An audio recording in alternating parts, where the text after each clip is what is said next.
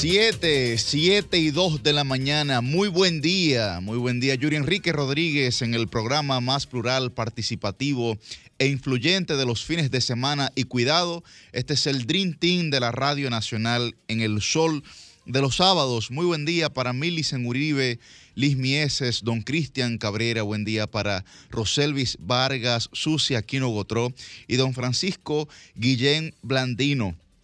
Como siempre, hoy tenemos un programa más que especial con las invitadas precisamente del día de hoy. Pero antes de, recuerden que pueden sintonizarnos a través de las diversas frecuencias de Sol, 106.5 FM para Higüey y el Gran Santo Domingo, la 92.1 FM para todo el Cibao, la 94.7 FM para el sur y el este y la 88.5 FM para Samaná.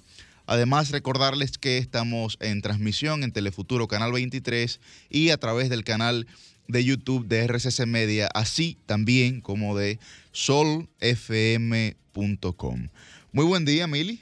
Buen día, Yuri Enrique Rodríguez, líder, guía, coordinador de este equipo y próximamente creo que lo veremos en el Congreso Nacional jugando ahí un rol tan importante como el que desempeña cada sábado en este, que es el Dream Team de la radio. Asúmelo con seguridad, ya lo, no lo, lo puedo, creas. ¿verdad? Sí, ok, sí, bueno, pues lo, digo con seguridad. Próximamente representante del Distrito Nacional, específicamente de la Ay, ay. circunscripción número uno. Así que estamos, Roselvi, ya llegó el tiempo Ah. de decidirse. Buen día para todo el pueblo dominicano. Definitivamente es un honor contar con su sintonía cada sábado por aquí, por los 106.5 FM de Solesta, que es la emisora más interactiva del país. Y hoy, que es eh, sábado 4 de marzo, es el primer fin de semana del tercer mes del año. Señores, los Increíble. días van avanzando, un mes también muy decisivo que va marcando el avance no solamente del año como tal, sino del calendario electoral. Por eso yo comenzaba sazonando justamente las aspiraciones de Yuri Enrique Rodríguez. Y bueno, Yuri también ha adelantado un poco de que hoy es un contenido especial porque el miércoles, que es el 8 de marzo, se conmemora el Día Internacional de la Mujer. Y a mí me gusta decir mujeres porque hay que decir, no hay un solo tipo de mujer, somos diversas. Y bueno, hoy vamos a tener aquí a tres invitadas que de verdad han roto paradigmas en sus distintas áreas, tanto en el área eh, comunitaria y social, en el área empresarial y en el área política. Vamos a estar eh, teniendo una serie de entrevistas especiales que vamos a compartir con ustedes a propósito de esta efeméride que el mundo entero conmemora el próximo miércoles. Buen día para también una mujer excepcional, una mujer que también ha eh, roto varios paradigmas. Se trata de Roselvis Vargas. Amiga, gracias, gracias a nuestro coordinador y gracias a la gente que está desde tempranito con la programación de Sol y bueno, que se queda con nosotros pues ya el resto de la mañana. Milicen, de verdad que qué chulo pues que nosotros ya desde antes del 8 de marzo, cuando se celebra el Día Internacional de la Mujer, pues tengamos aquí ese ejemplo, señores, de damas, de mujeres que vamos a mostrar. Qué chulo por ese lado, pero qué pena que sea en medio de hechos tan violentos, al menos como lo- los que hemos visto esta semana. No conmemoramos lo, lo que se conmemora en noviembre, ¿verdad? El, el Día de la No Violencia contra la Mujer, pero qué pena que el Día de la Mujer, que precisamente para destacar cosas eh, bonitas, las mujeres que han descollado en diferentes áreas, pues nos encuentre, señores, eh, y no solamente en la capital terrible el- la, la muerte de eh, un joven de 26 años a manos de la expareja de una joven que además pues le, le mataron sus bebés, ¿no? Porque aquí en República Dominicana pues la vida se contempla desde la concepción. Y luego este hecho pues que ha pasado más recientemente en Cambite, en San Cristóbal, en el que un individuo pues le entró a machetazos a, a su pareja. Qué pena, ¿no? Que esta Y se celebración pues suicidó, me parece, ¿no? Sí, Qué, qué- qué pena que, que esta celebración pues no se encuentre en medio de, de estos hechos tan lamentables. Así es. Eh, yo propongo, Yuri, que eh, por la connotación de esos hechos retomemos más adelante Sí. esa conversación. ¿Cómo no? Pero antes eh, quisiera que pasemos formalmente a nuestro segmento Noticias al Sol, porque esta ha sido una semana muy movida en términos políticos, en términos económicos y en términos sociales. Entonces, para poder tener el resumen de cada uno de esos hechos, vamos con Noticias al Sol, recordándoles siempre que ese segmento es presentado en un estilo único y particular que solamente posee nuestra querida versátil Susi Aquino Gotró. Esto es Noticias al Sol. Pacto por la crisis de Haití inicia sin presencia del PLD y el PRD. Mm, así no se llega a acuerdos. Otra vez aplazan conocimiento de medida de coerción contra Jairo González. Ah, bueno, es mejor caer en gracia que ser gracioso. Prohíben difusión de la canción La Suegra de Romeo Santos. Apareció la institución. ¿Qué dice el público? Previo al Clásico Mundial, Vladimir Guerrero Jr. abandona juego de Toronto con dolores en una rodilla. Uy, pronta mejoría. Chikungunya al ataque, Salud Pública emite una alerta epidemiológica. Todo listo para la celebración del gran desfile nacional de carnaval este domingo 5 de marzo. A ponerse su disfraz y que comience la fiesta.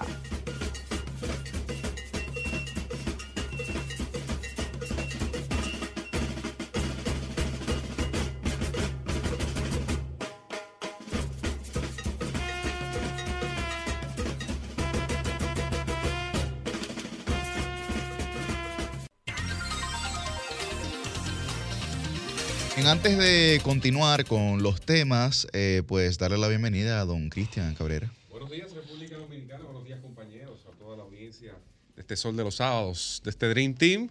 Este sábado 4 de marzo del año 2023, un placer para mí estar un día más junto a ustedes en este espacio. Aquí estamos. Y Cristian está muy frío con don Yuri Enrique Rodríguez, porque Yuri a Cristian le da paso de una vez. Ah, a Cristian Yuri le da paso, él para lo que está haciendo. Mira, yo no sé para sentirme con Cristian. Lo que pasa es que el hombre se sus circunstancias. yo trato de llegar en la circunstancia correcta. No sé si sentirme ofendida o no de que nosotros no nos digan doña. O sea, no, no, no se No, no, no. Ahorita cuando los oyentes nos llamen, que nos digan si, si deberíamos sentirnos halagadas o no de que a mí, y a Susi no nos digan doña y doña Millicent y doña no, No, no, porque. Reserven eso para otra etapa. Sí, sí, para otro. No, no, porque es un poco del señoreo, eso del don. Sí. ¿Sabes que en España, por ejemplo, los títulos de universidad, de universidad eh, que en algunos casos tienes que inclusive firmarlo el rey, ¿no? un protocolo que hay, ¿no? Eh, ahí le ponen don fulano de tal o doña fulano de tal. Milicen que estudia en España, su, su título debe eh, decir ella tiene una, doña ella Milicen Uribe. Así lo dice. ¿Sí o no? Y yo estoy Tiene que tener un DA punto ahí. Así es, yo estoy loca, Roselis, porque me digan doña. ¿Sí? sí. Claro, porque aquí doña no es solamente un tema de edad, no. es también un tema de estatus. Entonces, no me caería mal. No, yo, yo, yo me limito porque un día, en una actividad partidaria, a una compañera le dije, por respeto, le dije, doña, Ay, se ofendió. No, ese grupo de señoras me dijeron a mí que yo no era doña. Y que, y que, mucho cuidado, que, que, que yo estaba. Pero dile, dile doña. la palabra que dice dile mi mamá. doña Ginette Burnigal para que te mienta la madre. Sí, por ejemplo. También, exactamente. Sí, sí, dice mi mamá, dice mi mamá. Eh, eh, Senadora, no, Ginette. Dice doña, mami no. que, que doña la vacinilla, dice mi mamá. Ay, ay, ay, ay, ay. Palabras Bueno, pues. Me remontan a otra generación. Nosotros a las, a las 7 y 10 de la mañana, antes de iniciar el debate, los comentarios Queremos hacer una felicitación especial en el día de su cumpleaños a una persona que es eh, más que especial para este equipo y que al que nosotros le guardamos profundos afectos, siempre sinceros. Eh, mucho cariño de parte de todos nosotros. Milicen, ¿quién será que cumpleaños? Ay, Sael José Abreu Santos, mi amado esposo, padre de mis hijos, está de cumpleaños en el día de mañana y bueno, el que es parte importante y activa de Sol de los Sábados, aquí todo el equipo, aquí está Jennifer Feliz, que es nuestra querida eh, productora, también felicitándole. Mi amor, muchas felicidades, estamos celebrando desde hoy para los que llevan anotaciones. Muy bien. Muchas bendiciones, caramba, Sael. Que manden el location al grupo. Cristian es otro que está frío. Hombre, sí, no, Sael es una estrella de ser humano, de verdad que los sí. Los sábados que se debe cumplir Me siento años, orgulloso los de poder podemos decir que soy contar tarde, ¿verdad? Sí. Es así. Un año más en tu vida.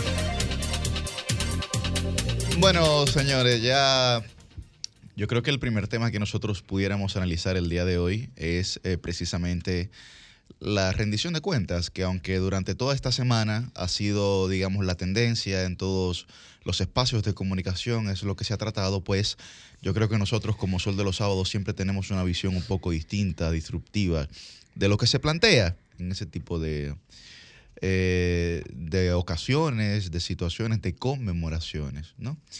Y pues eh, muchas cosas, ¿no? Yo lo único que he visualizado ahí han sido las grandes ausencias en términos eh, de clase media y en términos de juventud. Algunos amigos, y no lo digo por el que recién arriba, pero algunos amigos han dicho eh, que mm, el presidente escogió su contrincante al comparar las cifras con el año 2011. Pero yo creo que ahí hubo un error estratégico comunicacional. ¿En lo que dijo el Francisco o, o en lo que dijo No, el, no, no. presidente? No, porque, por, ¿por qué lo digo? Miren, por dos, dos cosas. Primero, en, en el plano económico era el único año que le permitía hacer una comparación en términos de precios a nivel de capacidad de adquisición de las libras de pollo. Bien, con el index y todo esto. Pero es también estratégico porque cuando usted habla del 2011, usted está hablando del pasado del pasado. Cuando usted habla del pasado del pasado, los jóvenes que tenían 10 y 11 años en el 2011 hoy tienen 22. Tienen 23, tienen 21 años. La concepción del año 2011 para esa masa electoral, viéndolo como una masa votante, ¿no? Porque a todo discurso político hay que sacarle provecho. Y considerando que en la República Dominicana en el 2024 habrán 800 mil nuevos votantes, es decir, un, se va a agregar el 10% de la matrícula, hablar del 2011 no es una comparación razonable para más de un millón de electores en la República Dominicana. No sé si eh, tal vez yo me equivoco, pero creo que estratégicamente hay, digamos, un parche, un, un- muro, un, un esquivo que se le da a toda esa masa electoral porque no hay una referencia clara. No recuerda realmente lo que ahí había ocurrido. Y eh, evidentemente el tema de la clase media con todo lo que nosotros hemos hablado en este espacio del aumento de la tasa de política monetaria, cómo eso afecta, digamos, a los préstamos. Cuando usted ve una persona de clase media con un auto, usted lo que está viendo es un, un prestamandante. Usted lo que está viendo es un prestamandante. Ahí no, no hay otra cosa. Y también cuando lo ve con su, con su hipoteca, cuando lo ve con su vivienda. Entonces, eh, me pareció a mí que fueran las dos grandes ausencias, a pesar de muchas otras, como el tema medioambiental, etcétera, que creo que también hay que eh, tomar una posición seria en nuestro país.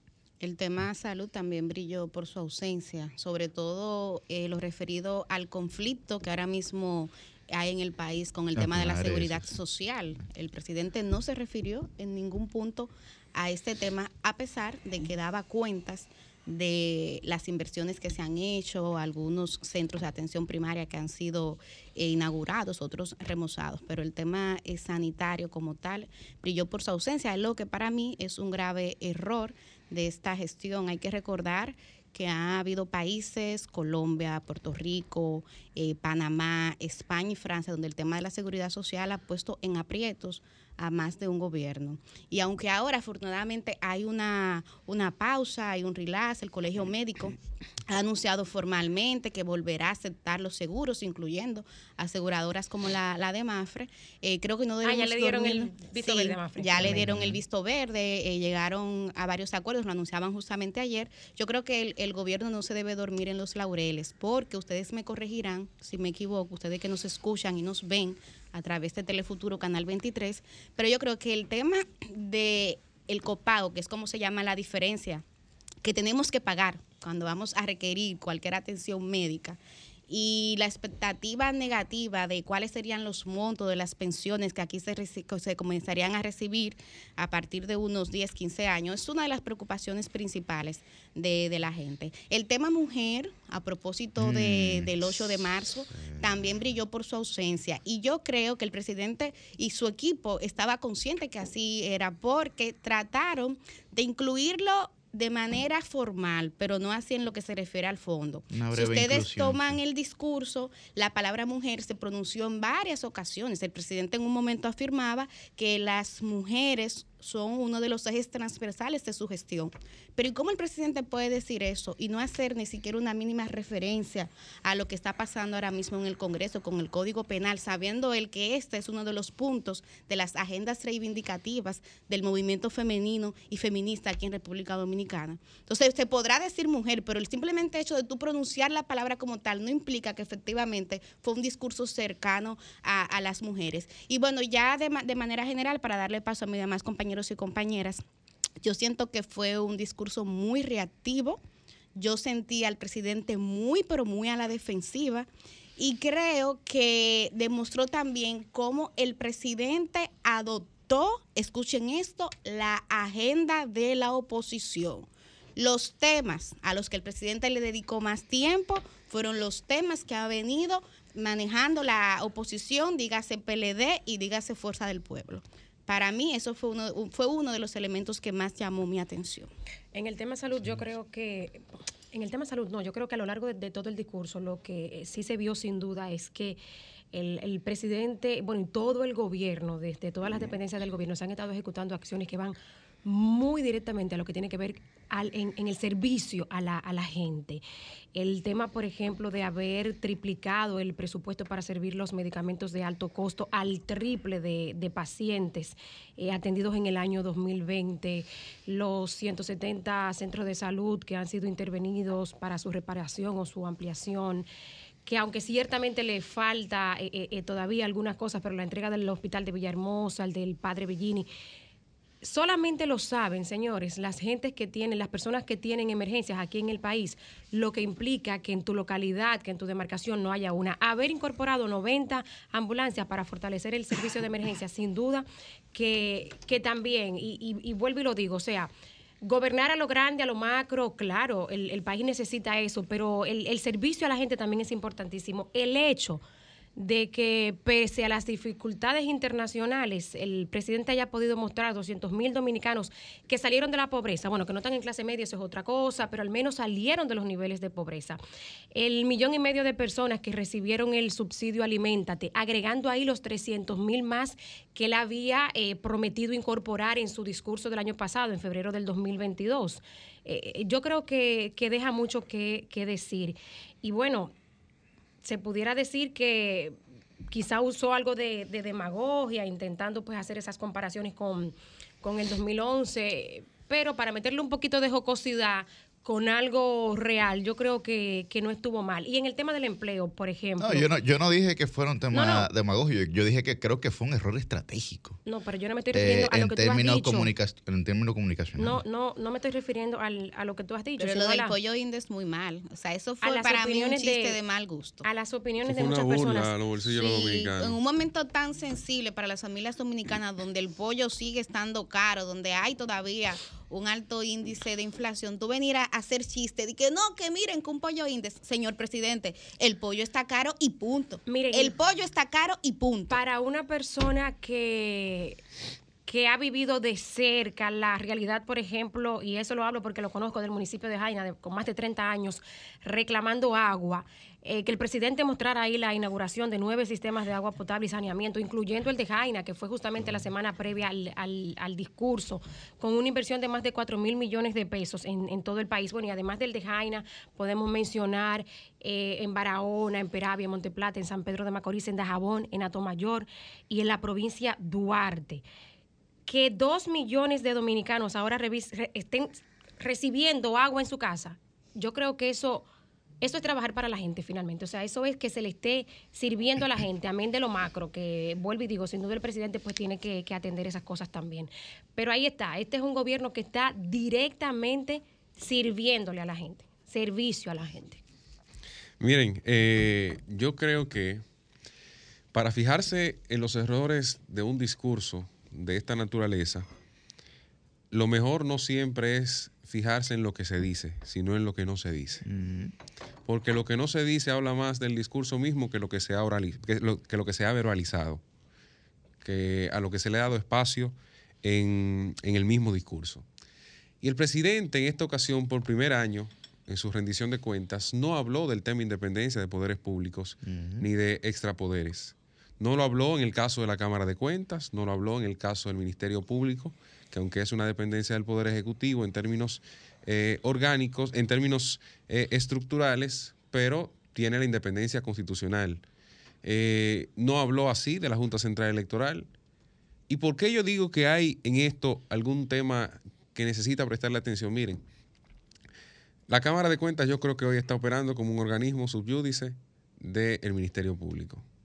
El Ministerio Público ha dado evidencias de que aunque puede tener intención en su cabeza, hay una serie de luchas internas que lamentablemente no permiten hacer la mejor de las labores. Y si usted analiza el escenario político por venir, bueno, yo no puedo respaldar institucionalmente la confianza en una Junta Central Electoral que necesariamente no vaya a darme el resultado que yo espero. Si yo le doy un, un poquito de credibilidad a esa Junta, me desdigo cuando tenga que criticarla. Fíjense en cómo los discursos van evolucionando en el tiempo. No estamos en el primer año, no estamos en el segundo. Yo siempre he dicho, el tercer discurso de rendición de cuentas de cualquier jefe de Estado es la respuesta al primer discurso de rendición de cuentas. Porque ya hay lo que en el primer año, que le toca a los presidentes hacerlo en apenas seis meses, después de haber asumido el mandato, todavía están incluso acoplándose en muchos casos a la administración del Estado. Lo que en esos seis meses usted no puede hacer, que evidentemente lo plantea todavía como una propuesta de gobierno, ya a los tres años usted comienza a responderlo. Ya en ese tercer discurso de rendición de cuentas usted comienza a responder con hechos, no con palabras.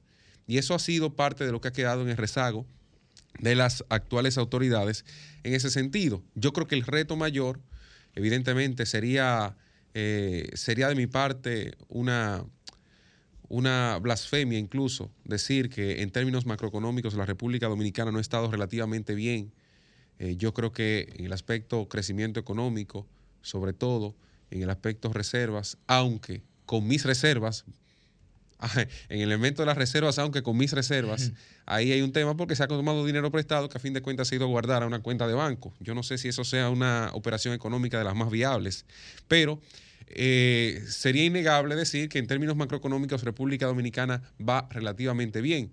Ahora, el presidente y el gobierno sobre todo no puede ahí hablar. Yo creo que no debe hablar sobre el tema eh, aumento del precio de los alimentos, después de tener un golpe tan contundente con los mismos datos del Banco Central. Señores, en el renglón alimentos y bebidas, la inflación llegó casi un 12, aunque el resto de los, aunque el resto de los elementos esté bordeando el 7, 8%, fue un 12 que llegó en términos alimenticios. O sea, aquí la gente comió un 12% más caro en promedio, porque cuando usted se va a, a alimentos puntuales como el plátano, las habichuelas, El el, arroz, No, pero- el pollo. pero ¿y cuando o sea, te va también a los se va quintiles? a 30. Cuando te va a los quintiles también, quintil Claro. 4, el quintil 5. El quintil 5 está en 70 en 70 mil pesos. El quintil, el quintil número 1, perdón. El Está en uno. 70 mil pesos. El uno, sí, sí. Que antes estaba en 60 y pico. O sea, fíjate cómo se ha abierto eh, realmente, eh, se ha tenido que abrir la cartera del dominicano para poder entonces suplir lo básico y sobre todo en un contexto donde mucha gente está comiendo prestado, está cogiendo prestado para garantizar lo esencial. O sea, no está cogiendo prestado para, para comprar Para una vivienda, para comprar un vehículo Sí. que le va a servir para poner un negocito. No, no, no. Yo estoy tomando prestado hoy para eh, garantizar el alimento en mi casa. Eso lo, puede, eso lo hace quien, ha tenido buen historial de crédito y quien puede hacerlo en la clase media. Pero el de abajo sencillamente dice, señores, hoy no podemos desayunar. Mm. O señores, un vaso de agua y para la cama. Esa es la realidad. Y se da a las harturas que puede. Ahora se pone el doble de arroz, aunque reduzca la porción de pollo, si puede, para tratar de llenarse el estómago y no alimentarse. Y eso repercute, señores, para que ustedes tengan una idea, hasta en la educación, en 5 o 10 años, cuando esos muchachos salgan brutos, excúseme el término, pero para que se entienda con simpleza, porque no tienen la capacidad necesaria en términos nutricionales para lidiar con lo que le toca asumir desde las aulas en nuestro país. Eso es lo que pasa, esa es la realidad. Así. Muy Yo buenos creo días. que, que- que al menos en ese sentido, gracias a Dios al, al programa de alimentación escolar y que y que este gobierno pues pues ha seguido y ha atendido los muchachos al menos pues tienen su comida y su merienda. En algunos casos, cuando, cuando, pagan- cuando, cuando a claro, tiempo las raciones, las raciones también que se han incrementado considerablemente, señores, que hay un montón de gente que vive en la indigencia, que va a los comedores económicos y, y ahí come. Ahí tiene su comida diariamente, proteína, carbohidratos, vegetales, gracias a Dios. Después de Fran te tengo una pregunta, Mili. Muy buenos días preguntita. a nuestro coordinador eh, Yuri Enrique Rodríguez, a todos nuestros compañeros, a nuestra productora y al pueblo dominicano que nos escucha como cada sábado. Este tema de la rendición de cuentas del presidente Luis Abinader ha dado mucho que hablar y va a seguir dando que hablar a lo largo de todo el año, porque la verdad es que se desmarcó de una serie de temas que normalmente el presidente Abinader toca, no solo en las rendiciones de cuentas, sino cada vez que se dirige al país. Y creo que uno de los eh, mayores ausentes para seguir en la línea de Cristian Cabrera, el periodista joven, uno de los mayores ausentes del- de la rendición de cuentas del presidente Luis Abinader y que me parece que por su ausencia eh, esta rendición de cuentas quedó manchada de imprecisión, inexactitud y quedó incompleta fue el tema de los préstamos. El presidente habló de la deuda pública consolidada, habló de la reducción de la deuda con relación al Producto Interno Bruto de manera general. Pero hay que decir, señores, que según el artículo 114 y 128 de la Constitución Dominicana, el presidente debe rendir cuentas de la gestión administrativa, financiera y presupuestaria. Y como usted me habla en cualquier escenario de la gestión financiera y presupuestaria de un país, un país que por demás está más endeudado que nunca. ¿Cómo usted me habla de eso y no me habla de la ejecución del destino de los fondos, de los recursos que se han tomado prestados de manera acelerada, empeñando, hipotecando el futuro de la República Dominicana?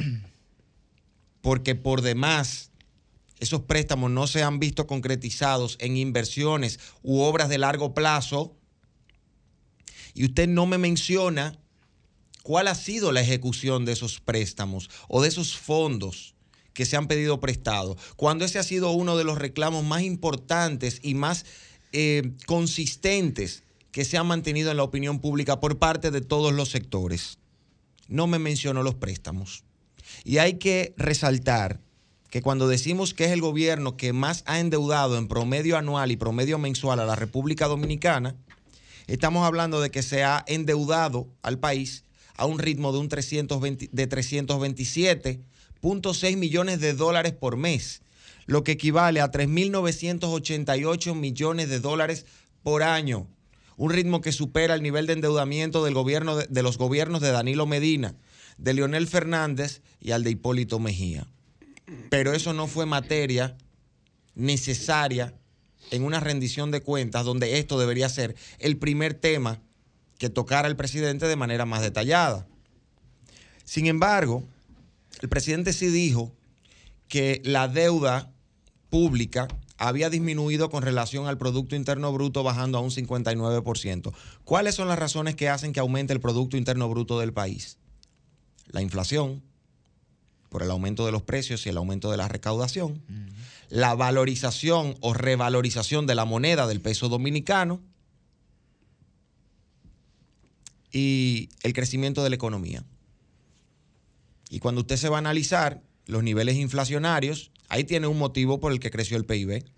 Cuando usted va a analizar la revalorización del peso dominicano, usted se da cuenta que gran parte de ese dinero tomado en préstamo ha sido utilizado en el gobierno para decir que tiene más reservas en dólares en el Banco Central, que tiene más dinero en caja, que tiene más liquidez. Y obviamente un aumento del crecimiento económico eh, a un ritmo que ha sido el ritmo de la República Dominicana, digamos que se ha recuperado, que ronda un 5%. Ahí usted tiene las razones por las que aumentó el Producto Interno Bruto. Por lo tanto, ahí usted tiene las razones por las que la deuda con respecto al Producto Interno Bruto disminuyó. Eso no significa que la deuda bajó. Eso no significa que no se han tomado más préstamos de lo que la nación está dispuesta a soportar. Y eso no quiere decir que los préstamos que se han pedido se han ejecutado de manera eficiente y de manera transparente. Bueno, pero de ahí a decir que el tema de la deuda no se tocó, yo creo que es mucho, mucho decir. No dije eso, Roselvi, Eh, los préstamos fue que dije, los préstamos, no se habló de préstamos, se habló de reducción de deuda, pero no de préstamos. Y si, si usted es gerente de una empresa y usted le va a hacer un reporte anual a los socios Yo creo que el de la discurso empresa, completo- usted tiene que decirle cada Yo- préstamo yo- que tomó yo- la empresa y para qué se utilizó. Yo, yo creo que el discurso completo, cuando el presidente habló de los 38 mil millones de pesos que se usaron para subsidiar los combustibles, los 4 mil que se utilizaron para amortizar la alza de los productos de la canasta básica, entre ellos la harina, el pollo, los fertilizantes, o, el, o, o- o los mil millones de pesos que se usaron para frenar el alza del transporte, o los 44 mil 129 millones de pesos que se usaron para cubrir el déficit de las EDES.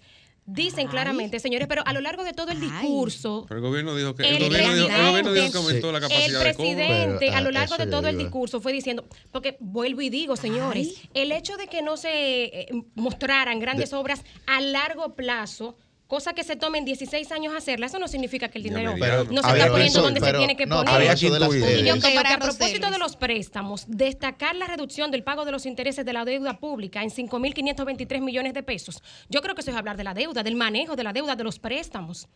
Ay, Pero por Dios. ay, punto para Sí. Rosel. O sea, que no haya una vaina de este tamaño, pero espérate. Ay, No, ay, no, no, no. dañes, que está de, bien de este tamaño en obra gris no significa que no se esté metiendo, señores, atendiendo. Pero que yo vuelvo y lo digo. O sea, que tú eres, el o sea, o sea, o que sea, tú eres tan malo manejando, o sea, que tú eres tan malo manejando el presupuesto, no, perdón, perdón, perdón, perdón. tú eres tan malo El manejando el problema es presupuesto que del Estado que para los obras, ustedes cotidianos no tú tienes que coger el prestado. O sea. Perdón, perdón. tú eres tan malo Dinero manejando el donde lo tiene presupuesto del que Estado que poner. para los No es cotidianos así. tienes que coger prestado. O sea, Di- di- va- No. tú no puedes, tú no tienes la capacidad de cobrar, perdón, perdón, tú el no tienes la capacidad de cobrarle a la gente por El la luz. mundo no se está cayendo a pedazos. El mundo está en plena entonces tú tienes que ir a recuperación. coger prestado para pagar el, No, no, el no, déficit no, que no, te no. genera eso, Lo que yo le estoy diciendo a Eso es lo que está ustedes Eso fue lo que dijo el está presidente. Esa inversión de la- de la- lo que está gobernando y el dinero se está poniendo donde Bueno. se tiene que poner, aunque Bueno. no haya no, no. las grandes obras de infraestructura, que es lo que la oposición vive atacando. Bueno. Y que no es que no la hay. Porque vaya a andarse toda la autopista Duarte, Pa, pa, pa. saliendo de la provincia de Santo Domingo, a ver si la extensión del metro, ahí esa vaina brutal, no se está haciendo y todas las cosas que se están haciendo en el país. Excelente la continuidad de Estado. La pregunta precisamente era eso de Punta Catalina, a ver qué nos van a responder ahora. Eh, Dale, Susi.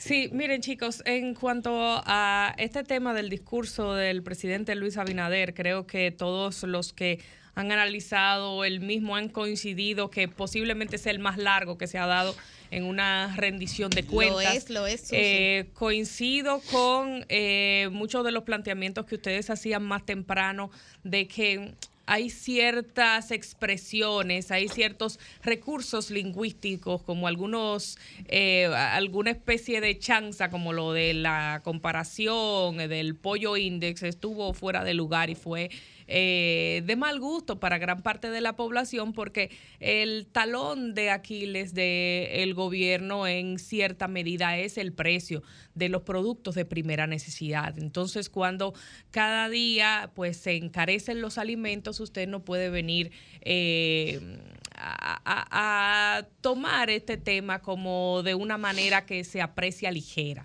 Eh, creo que el gobierno debe enfocarse en eh, tomar las, eh, los logros de manera precisa, exponerlos de manera precisa y eh, destacar las cosas que son tangibles y no exagerar ciertos logros. Eh, por ejemplo, se dijo, y, lo menciono porque es algo de lo cual yo sé, no me gusta aventurarme a, a criticar cosas de las cuales no conozco, se dijo que como que era por primera vez que se estaba poniendo en funcionamiento eh, el seguro eh, Larimar del SENASA, cuando el SENASA Larimar tiene mucho tiempo en funcionamiento desde la gestión anterior, eh, trabajé en esa institución e incluso nosotros colocábamos publicidad del Senasa Larimar. Entonces, algo que Pero en no existe, no Es lo que puede, claro. Senasa Larimar es un producto que se diseñó para los dominicanos en el exterior. Eso es correcto. Y funciona. Ahora, que haya aumentado su funcionamiento, que haya incrementado la cartera de clientes,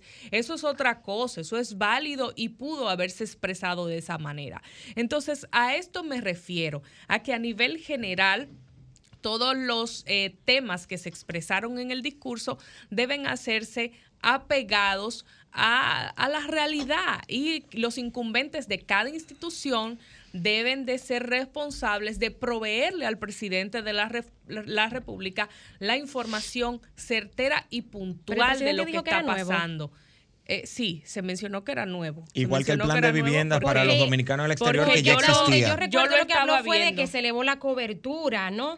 Yo lo estaba eh, viendo y se dijo como por primera vez. Sí, Pusimos en funcionamiento, creo que fueron las palabras que él utilizó. Entonces, si bien es cierto, hay muchos puntos criticables, también hay muchos puntos favorables, entre lo que él destacaba, que mencionábamos aquí eh, la semana pasada. Sabíamos que se iba a referir a algunas instituciones que tienen alguna gestión positiva. Habló y creo que mencionamos en el programa pasado Banreservas que iba a ser seguramente eh, referido por el presidente. También habló de Refidonza, habló bueno de las utilidades, de cómo se ha ido desarrollando ese banco que es de vital importancia para nuestro país porque bueno, es es el banco del Estado tiene eh, una cartera de clientes amplísima, gran parte importante de la población está ahí, mantener la estabilidad de ese banco creo que debe ser prioridad no para este, sino para cualquier gobierno, mantener sus servicios que sigan funcionando de manera adecuada. Y pues también eh, mencionó diferentes aspectos relacionados, como mencionaba Yuri, a Punta Catalina, que antes se veía como como algo que eh, era un total error ahora el gobierno lo reconoce y quiero señalar porque tengo esa parte del discurso aquí, en la empresa pública de capital 100% estatal principal eh, en ese renglón organizó su contabilidad, según señala el gobierno, y dice que reporta dividendos superiores a los 220 millones de dólares, producción récord de energía de 4.701 gigawatts hora y es una de las plantas más eficientes en términos de costo de energía gracias a las oportunas compras de carbón. Entonces, ahí yo creo que, bueno, es importante eh, que el gobierno reconozca cuando hay cosas que en otro momento decía que eran un error, pero bueno, y ahora en su gestión la ven como algo bueno. Destacar algo que, cosas veredes, Sancho, cosas. Algo que señalabas tú misma, Roselvis, hace un momento de las obras grises. Sí hay muchas obras grises, sí hay muchas construcciones en el país. El presidente tomó un amplio tiempo de su discurso para señalar cada una de las obras que se vienen realizando, específicamente las que hace el Ministerio de Obras Públicas y Comunicaciones, cada una de las circunvalaciones, de los puentes, de los planes de supervisión vial. Y ahí el presidente dedicó muchísimos párrafos a señalar todas y cada una de estas obras, los montos, diferentes circunvalaciones de ASO de San Francisco, carreteras en todo el país y, en todos los eh, lugares donde está llegando y que va a continuar llegando esa gestión encabezada por Deligne Ascensión y que el presidente fue, creo que uno de los puntos fuertes de cosas concretas sin exageración, porque eh, una obra realizada es algo tangible, es algo eh, que se puede medir, es algo que se puede exhibir sin eh, temor a duda de cuando mencionamos, bueno, algo está aconteciendo por primera vez o no por primera vez, como mencionábamos en, en, en otro ejemplo que diéramos. Cuando hay algo concreto, y por eso le gusta eso a muchos presidentes, realizar obras de infraestructura, son cosas que están visibles y que no se pueden negar. O sea que puntos eh, a favor y en contra de esta rendición de cuentas, importante tomar en cuenta la sensibilidad del pueblo dominicano con ciertos temas puntuales como es el encarecimiento de los alimentos. Bueno, eh, vamos entonces a escuchar a los oyentes. Creo que. A los oyentes. quedaron temas pendientes ahí. Se lo quedaron varios temas pendientes. Sobre todo lo que en esta semana se han aplicado después del discurso. Sí, el tema, haitiano. Y, sobre, todo el pacto, sobre todo el pacto haitiano. Eh, producción, vamos a dedicar cinco minutitos. Entonces tendríamos un minuto cada uno. Un minuto por ¿eh? cabeza. Un minuto por cabeza para que. ¿Verdad? Un minutito nada más. Cronometrado. Mira, hagan su comentario mirando el reloj. Sí, ¿verdad? sí, miren el reloj. Yo lo puedo dejar para comentario. ¿eh? Ah, bueno, pero con el tema este del pacto haitiano, a pesar de la incredulidad que esto genera, y me parece que la posición, por lo menos del PLD, de no acudir fue la correcta, ¿qué ocurre? fue inteligente por parte del presidente. Muy ¿Por qué? inteligente. Claro que sí. Porque esa, esa declaración y esa propuesta del pacto haitiano se hizo bajo el entendido de que anticiparse también es un mecanismo de defensa. Y ese es un tema que va a estar en la palestra para las elecciones del 2024. Entonces, ¿qué se buscaba con este anuncio? Neutralizar tanto a Abel Martínez, que ese es uno de sus temas principales históricamente, y también a Leonel Fernández, quien ha asumido y de hecho hizo hasta un artículo respondiéndole al canciller de la República, particularmente sobre este tema, y que también ha asumido el tema haitiano. Por lo que el gobierno, que no ha podido dar una solución, digamos, sensata eh, y directa a esta situación, que nadie se la va a poder Eso te dar. a decir, que eso tampoco es que fácil. tampoco, claro, que tampoco Eso es fácil. no lo que pasa, lo que pasa es que cuando Haití no, que- pero a lo, a lo Claro. derivado de Haití se puede mejorar. Correcto. mucho. Lo, que, Sí. lo que pasa es que cuando usted tomó, eh, digamos, un discurso, una línea discursiva en torno al mesianismo, en torno a que nosotros vamos a resolver esta situación, y al final lo que se ha hecho un de atrás para adelante, entonces, claro, por eso llega, digamos, la crispación de la sociedad. Yo no estoy diciendo que un tema que se vaya a resolver. Lo que estoy diciendo es que hay un mayor, digamos, eh, reclamo hay un mayor reclamo por lo que se dijo, ¿no? Entonces, claro, fue una jugada astuta, pero que también tuvo una respuesta, digamos, astuta por parte eh, eh, del PLD y de la Fuerza del Pueblo de no acudir, mucho menos en este momento. Al Fuerza del Pueblo al acudió. que- ¿eh? Acudió don El Manolo Pichardo por pues, ento- pues entonces me parece que la posición del PLD eh, fue la correcta de no acudir a esto, porque además eso estaba en el Consejo Económico y Social. Y en el Consejo Económico y Social, nueve partidos tomaron una decisión y la presentaron. Entonces, si no se van a convocar a las academias, al sector eclesiástico, a otro tipo de sector, al Sector empresarial, al sector claro. económico, no es verdad que ahí se va a encontrar una solución. Mira, yo hace un rato decía, analizando el discurso, que fue un discurso muy electoral. O sea, los temas que allí brillaron, y lo reitero, son los temas que están en el debate, los temas que ha marcado la oposición y los temas que le interesan a la ciudadanía. Desde, comuni- desde la comunicación existe una estrategia que se llama análisis del discurso, que consiste en ver, por ejemplo, los espacios, los tiempos que se le dedica a cada tema. Y la, exactamente, y la intencionalidad. El tema haitiano fue el tema con el que el presidente cerró. Antes de la despedida y las conclusiones protocolares de rigor, fue el tema con el que el presidente cerró. Muy enfático, sí. Y en ese tema vimos al presidente altamente emotivo. En ese tema el presidente subió la Con voz, habló sí, duro, gesticuló.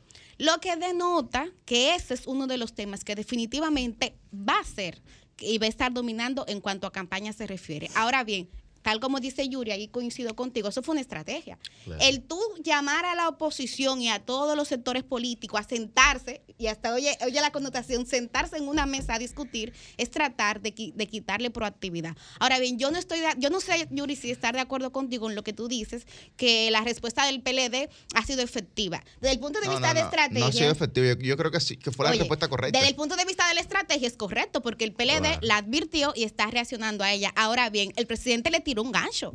El presidente Por tiró un gancho. Entonces, ¿tú- porque tú, te, tú te presentas ante los ganchos. no, pero no lo- No, no, no. Pero, Pero los ganchos- lo que quiero los ganchos- decir, se dice por ahí que los ganchos son para un momento, lo que Claro. quiero Se dice decir, por ahí que los ganchos son para Está caer y bien, tú tienes que pero- saber cómo tú no caer. puedes en el pero gancho. lo que gancho. qui- pero lo que quiero decir es que como sea como sea, un gancho implica un costo. Y al PLD Claro, le va a sí. representar un costo y le está representando ya el hecho de no acudir, porque hay gente que dice, ah, pero mira esto, tanto que hablan de ese tema, y cuando llega el escenario momento. y el momento para Es que el buscarle una escenario- eso es solución, falso, el escenario ya tuvo, que fue el Consejo Económico y Social. Desde el punto de vista Pero eso, de la perdió el tiempo. Pero Yuri, eso es políticamente, eso lo sabe Claro. quienes están en el trasfondo político. Ahora, de cara a la Ah, población, pero- ah. que es quien vota, exacto. el PLD quedó mal parado. Exacto. No, y yo- la Claro que sí, del no lo pueblo. porque el PLD lo sacó la lo veo claro. Que y a, y a veo la así. fuerza del pueblo No que se le tiró igual gancho, fíjate como la reacción de la fuerza del pueblo ¿Qué es hace? distinta Tú y la tienes, fuerza del tú tienes un reguero de gente que puede mandar ahí a Abel al, al PLD. No voy, a, no voy a personalizarlo porque Abel quizá no tiene esa, esa, esa toma de decisión en sus manos. Pero al PLD no le costaba Seguro nada no. mandarte al barrendero del partido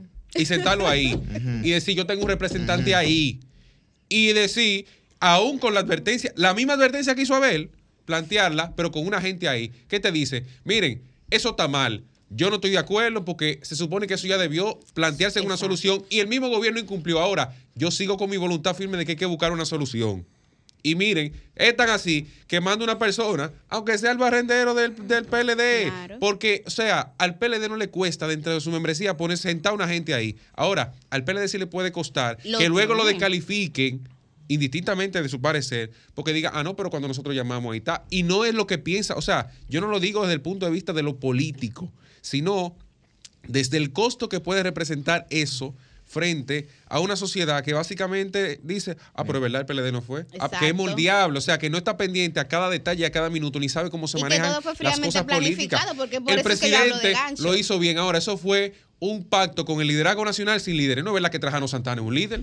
Ahí los líderes son, fuera, el único Espérate, líder que había ahí es el presidente de la República. Ah, no es verdad. No, pero es verdad. Aguanta. Mi amigo, mi amigo Vinicito no es verdad que es un líder, aunque sea, aunque sea una bandera, aunque sea su tema bandera, pero no es verdad. O sea, ahí, los, ahí los líderes son Susi, Luis Abinader, Susi. Leonel Fernández y Danilo Medina, que puede ser delegado de Pero, alguna medida a ver claro ser el candidato presidencial. Breve, breve. Creo que debió haber una mejor comunicación en este sentido por parte del gobierno y los diferentes partidos de oposición, porque precisamente lo que ha dicho el Partido de la Liberación Dominicana y lo que ha dicho el PRD es que a ellos formalmente nadie los invitó a este evento y que como no los invitaron, ellos no eh, se apersonaron allí. Ahora, coincido con Cristian en el sentido de que, ah, no me invitaron, pero voy a aprovechar la oportunidad porque es un tema no solamente que políticamente me conviene, sino que le conviene al país que toda la clase partidaria esté de acuerdo en esto. Y digo, ah, bueno, no me invitaron y doy una declaración ahí mismo afuera. Miren, a nosotros no nos invitaron, pero es responsabilidad para nosotros estar aquí y nosotros entendemos que se deben tomar ciertas medidas y cuenten con nosotros para hacer eh, realidad los temas que necesitan eh, tener un resultado positivo para el bien el- del país. Y abrazo esa bandera que ha sido causa del Partido de la Liberación Dominicana y ha sido una queja constante. Lo que no puede hacer una organización política ninguna es abrazar un tema, como ha sido este tema de la migración ilegal, específicamente de la migración ilegal haitiana, que es el tema en cuestión y de debate, y luego entonces como que retirarse del tema o opinar de manera contraria y desdecirse de lo que al principio entendían era lo correcto. No puede ser una oposición por oportunismo político, tiene que ser una posición eh, firme en cuanto a un objetivo que es un objetivo país. Entiendo que debió el gobierno convocar de manera correcta, si no lo hiciera, que parece que no se hizo, y la oposición ponerse los pantalones por encima de la invitación que recibieran o no, a personarse, hacer lo que tengan que hacer y darle carácter a las Los pantalones o las faldas. Abro voz, voz del presidente. pantalones, Voz del para que no quede la, la- la duda de la Vamos, gente que que, ha venido llena. escuchando. Con el fin de contribuir a la solidaridad con el país de nuestra diáspora, en abril del 2022, SENASA lanzó el programa SENASA en el exterior para brindarle cobertura y servicios de Mi salud. estimada, vamos a buscar Dominicana. el video No, pero yo estoy leyendo. Digo, dije, Pues entonces abro, pusieron dije, dije, abro- abro post del presidente para decir literalmente lo que está escrito en Pues el lo discurso. lo que está escrito. Ahora yo voy a vamos a buscar de el aquí a las video. 10 de la mañana que eso está, a eso está a Pienso- mitad del discurso para que alguien me diga si el presidente improvisó y habló del arimar literalmente, pero lo que yo acabo de decir Bueno, yo es lo lo estaba habló. viendo y yo lo escuché. Perfecto, entonces y lo que no vamos soy a hacer es- habladora. No, yo sí, estoy hablando lo que yo escuché, y me tiré el discurso completo. Yo también. Y le presté atención porque yo era la directora de comunicaciones del Seguro Nacional Entonces- de Salud. entonces lo que o sea, no estoy es, hablando paja para de ir en la línea de Bien, tiempo, bien. miren, esto que perdemos nuestro tiempo, Pero que perderlo estamos no. hablando de otras No, cosas. pero ¿cómo otra cosa? Para, No, manita, eh, no, no, no, no, pero tú me disculpas. Que si dijo, que si no, No. Muy bien, pero entonces- entonces vamos a hacer una cosa. Nadie demás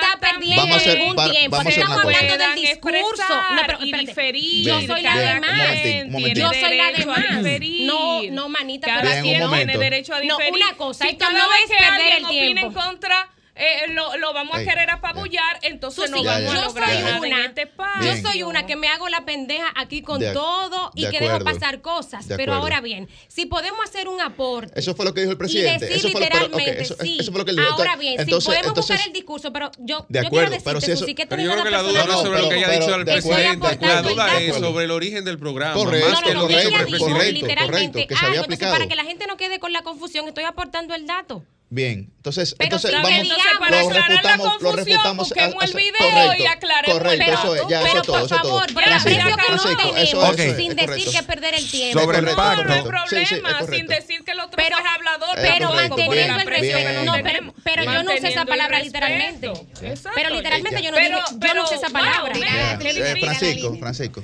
Ok. Comunícate 809-540-1065.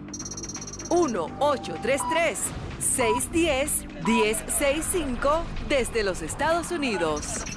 Sol 106.5, la más interactiva.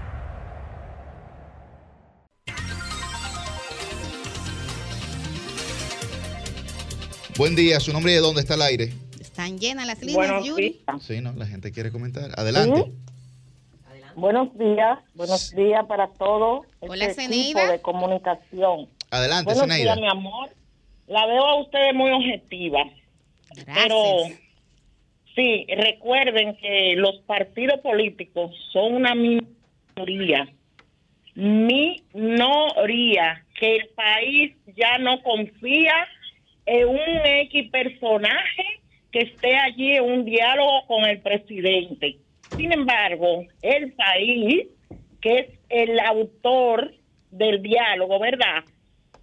Ahí sí yo le doy el mérito al presidente de la República Dominicana cuando llame al país. Pero estos partiditos que no tienen, oye, no tienen nada y viven escondidos como tira la piedra y esconde la mano, pues no partido, ustedes no van a hablar por nosotros. Bien. Gracias. Bien.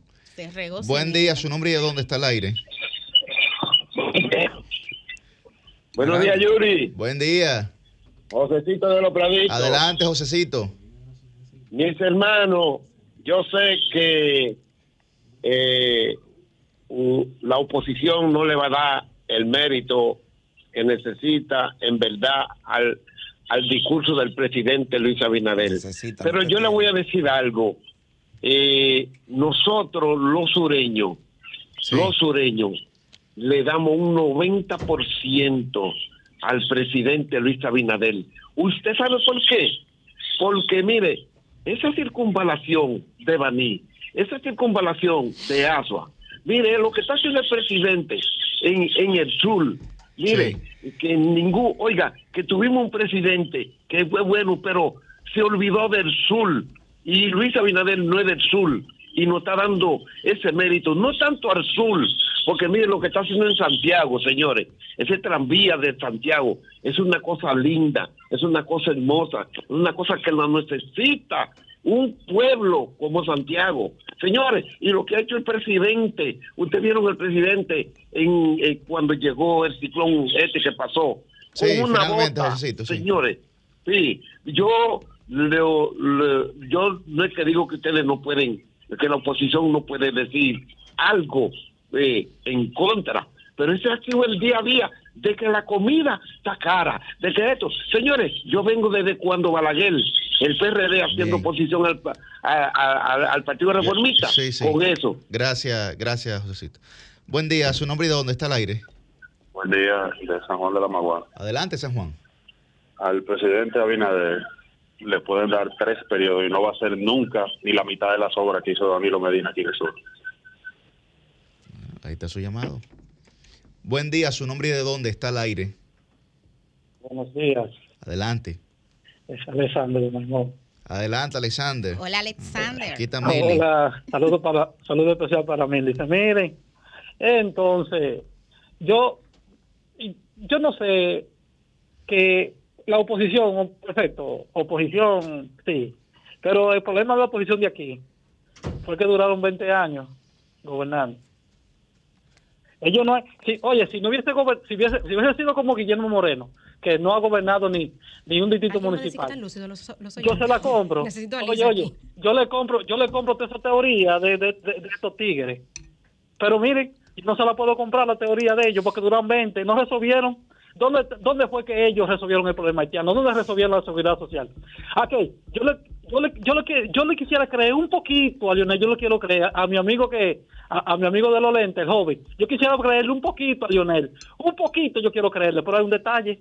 No, no soy yo, no me, no me enfoque. Y a yo don. Cristian, ese, el ese detalle- primer- el ese detalle- ponche para El detalle, el detalle está es que si Lionel, por ejemplo, yo le creyera, si cogiera el tema de la seguridad social y lo abrazara Sí. y dijera, sí, este es el tema mío, aquí es que yo voy, o me matan o arreglo la seguridad social. Eso Pero. ¿qué, ¿qué tema que él está tomando? Una cosa que él no, no resolvió. No, hombre, hombre, eso es pendejada de ese pendejo. para No, no, ya, pero está bien, Alessandro, está bien.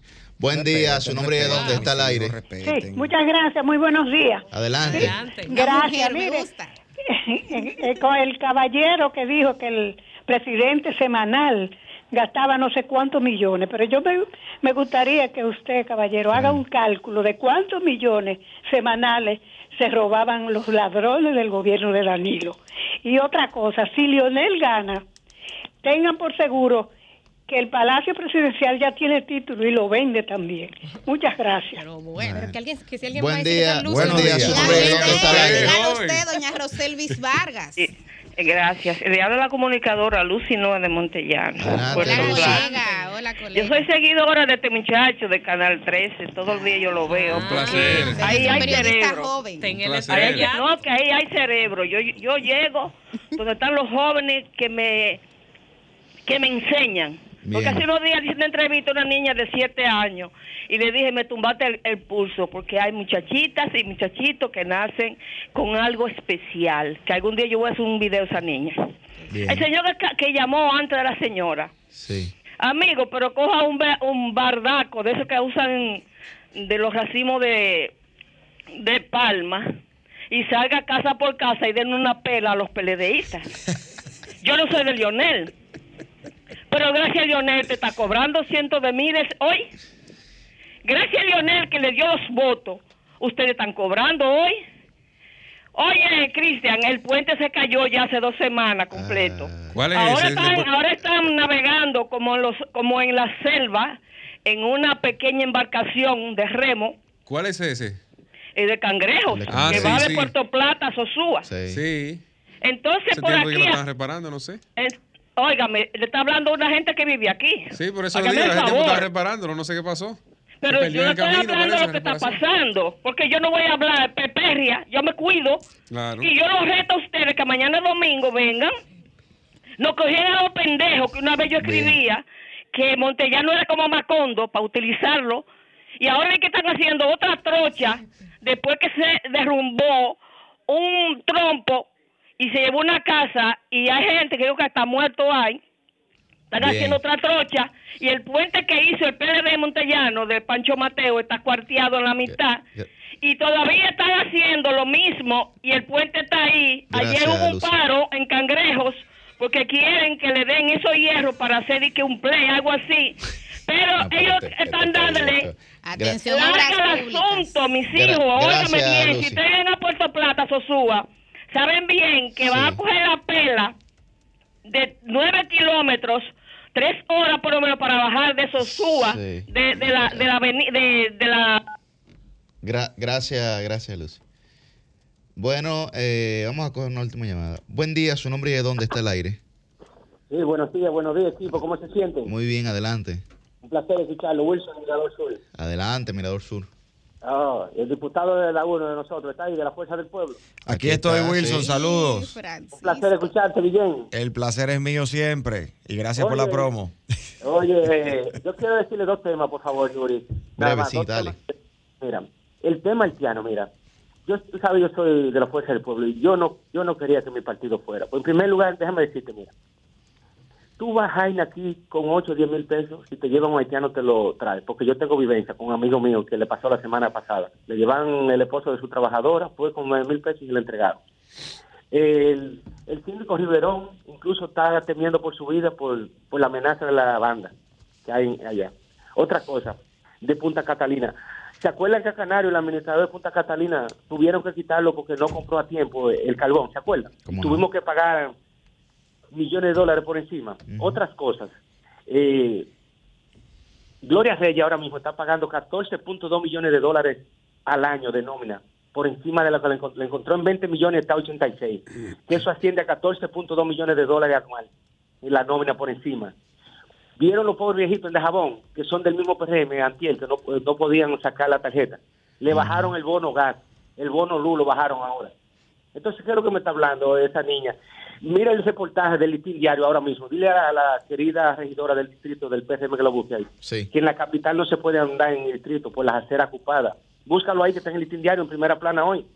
A la querida de- regidora del PRM. Que está ahí, que lo busque ahora mismo, que yo lo vi. Gracias, gracias Wilson por tu tiempo. Antes de irnos a la pausa, eh, Fran, vamos a concluir contigo con el comentarito breve. Bueno, brevemente sobre el tema del pacto eh, sobre la situación haitiana o de la inmigración irre- irregular. Aquí hay dos cuestiones. La primera es que tan pronto el presidente concluyó su discurso, autoridades de la Fuerza del Pueblo habían dicho, incluyendo al doctor eh, Rafael Alburquerque, ex vicepresidente de la República, que no concertarían un pacto o que no creían en un pacto con un partido que no ha demostrado con firmeza su posición sobre el tema haitiano. Aquí hay una cuestión de fondo y hay una cuestión de forma. La de fondo es la siguiente. El gobierno del PRM, Luis Abinader, llegaron utilizando los foros internacionales para plantear una posición firme en contra de la inmigración ilegal haitiana, diciendo que no había una solución eh, dominicana para el tema haitiano. Luego inicia la construcción del muro. Sin embargo, todo eso que se empieza a hacer se desdice con el sometimiento por parte del Poder Ejecutivo de la ley de erradicación y prevención y sanción de trata y tráfico ilícito de personas porque da un mensaje diametralmente opuesto. Esa es la cuestión de fondo. ¿Cómo vamos a sentarnos en un pacto, en un diálogo con alguien que no ha dado pasos firmes en una misma dirección, sino que ha sido ambivalente? Pero por el otro lado hay una cuestión de forma. Señores, el gobierno del PRM y el presidente Luis Abinader no creen en el diálogo. No creen en el diálogo. Aquí el CES, el CES se reunió por semanas. Gente perdiendo tiempo, empresarios perdiendo tiempo, políticos perdiendo tiempo, tratando todos los temas fundamentales que le importan a la nación dominicana y a la sociedad. No ha salido nada de ahí. No ha salido nada. Aquí someten los proyectos de leyes y si el Poder Ejecutivo quiere que le metan al vapor la aprobación de un proyecto de ley, no se discute nada en la Cámara de Diputados y en el Senado. Lo pasan a pura mayoría, como dijo el año pasado el presidente Hipólito Mejía, a mandarriazo contra la oposición. Entonces, si hay una cuestión de fondo que no está clara y hay una cuestión de forma que sí queda clara, que es que no creen en el diálogo, ¿cómo pueden los partidos políticos sentarse en una mesa de diálogo para un pacto que lo único que pretende hacer es ganar tiempo y desarticular la posición de la, de la, la posición de la oposición con respecto al tema haitiano? Lo único que quiere el gobierno con ese tema es ganar tiempo.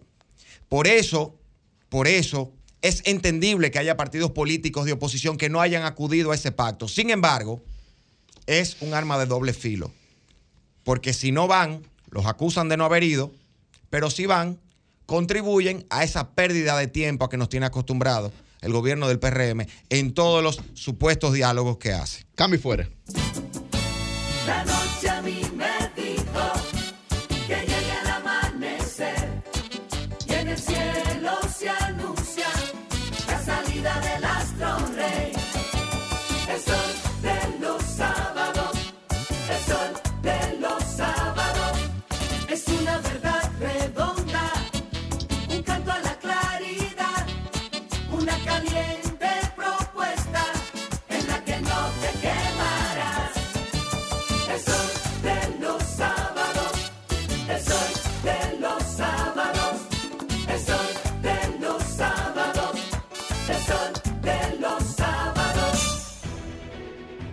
Sol 106.5, la más interactiva. Una emisora RCC Miria. El sol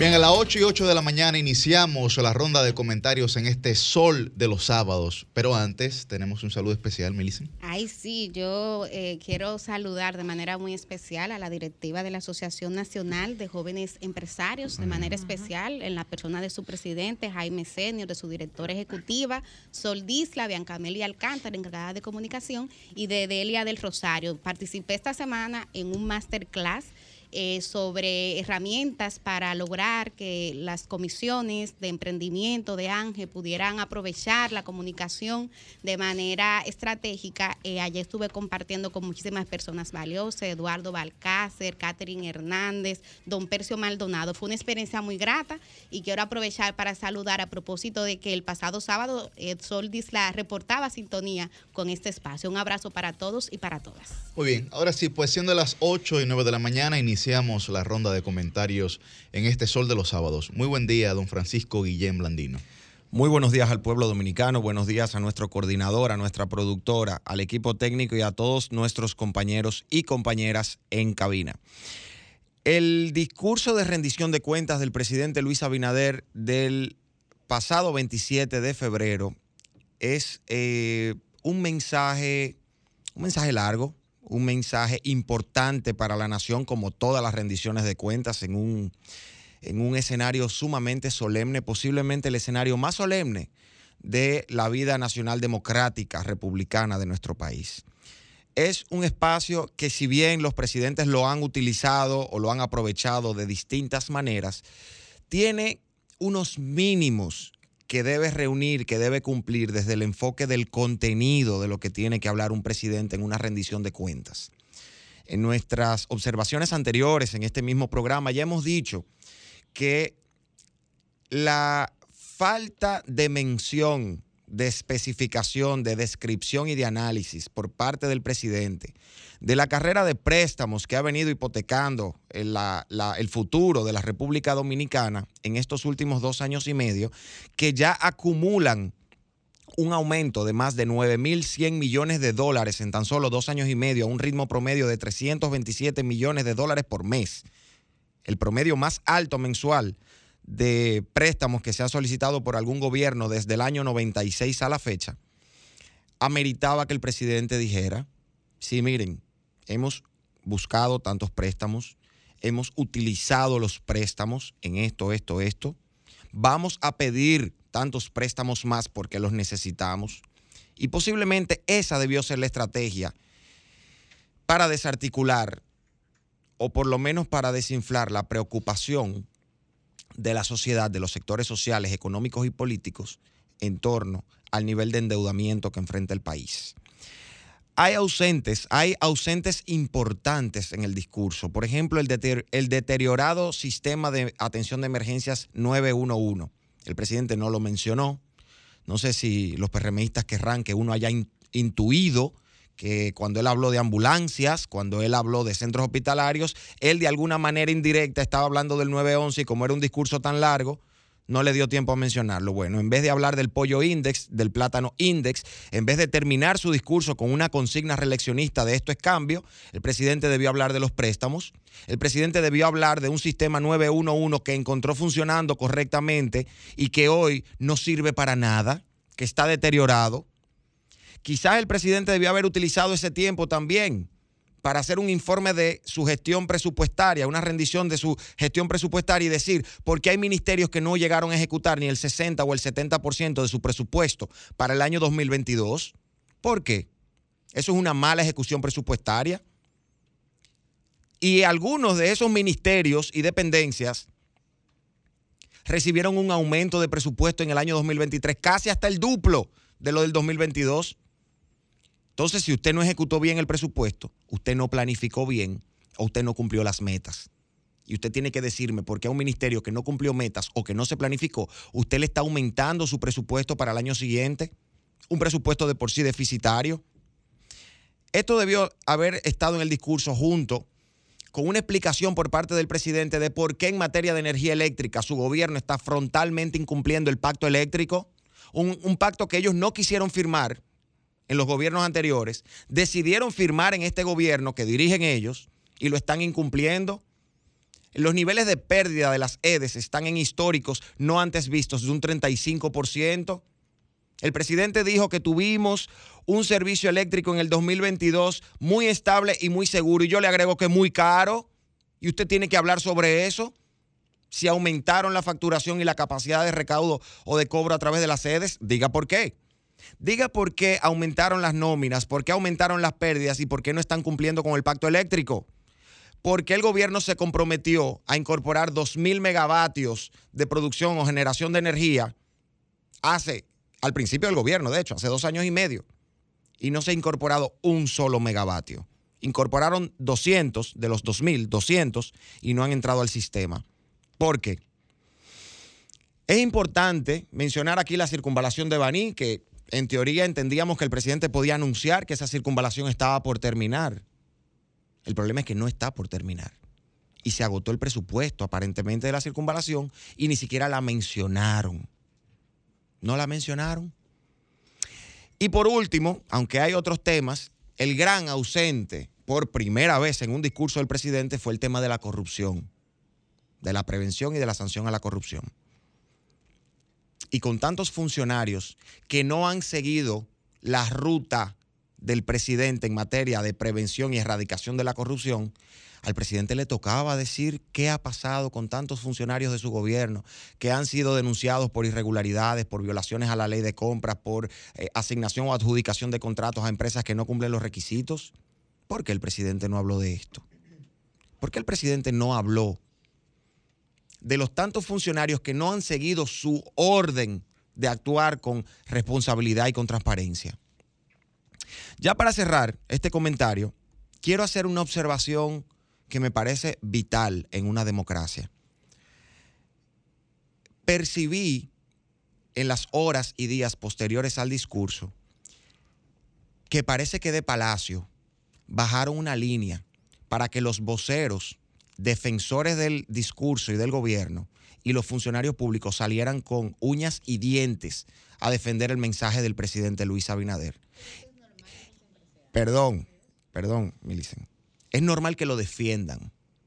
Pero la actitud férrea y por momentos hasta que pone en entredicho el contenido versus la forma en la, en la manera de defender el discurso y lo vi en varios medios de comunicación, denotó una actitud de desesperación por parte del oficialismo.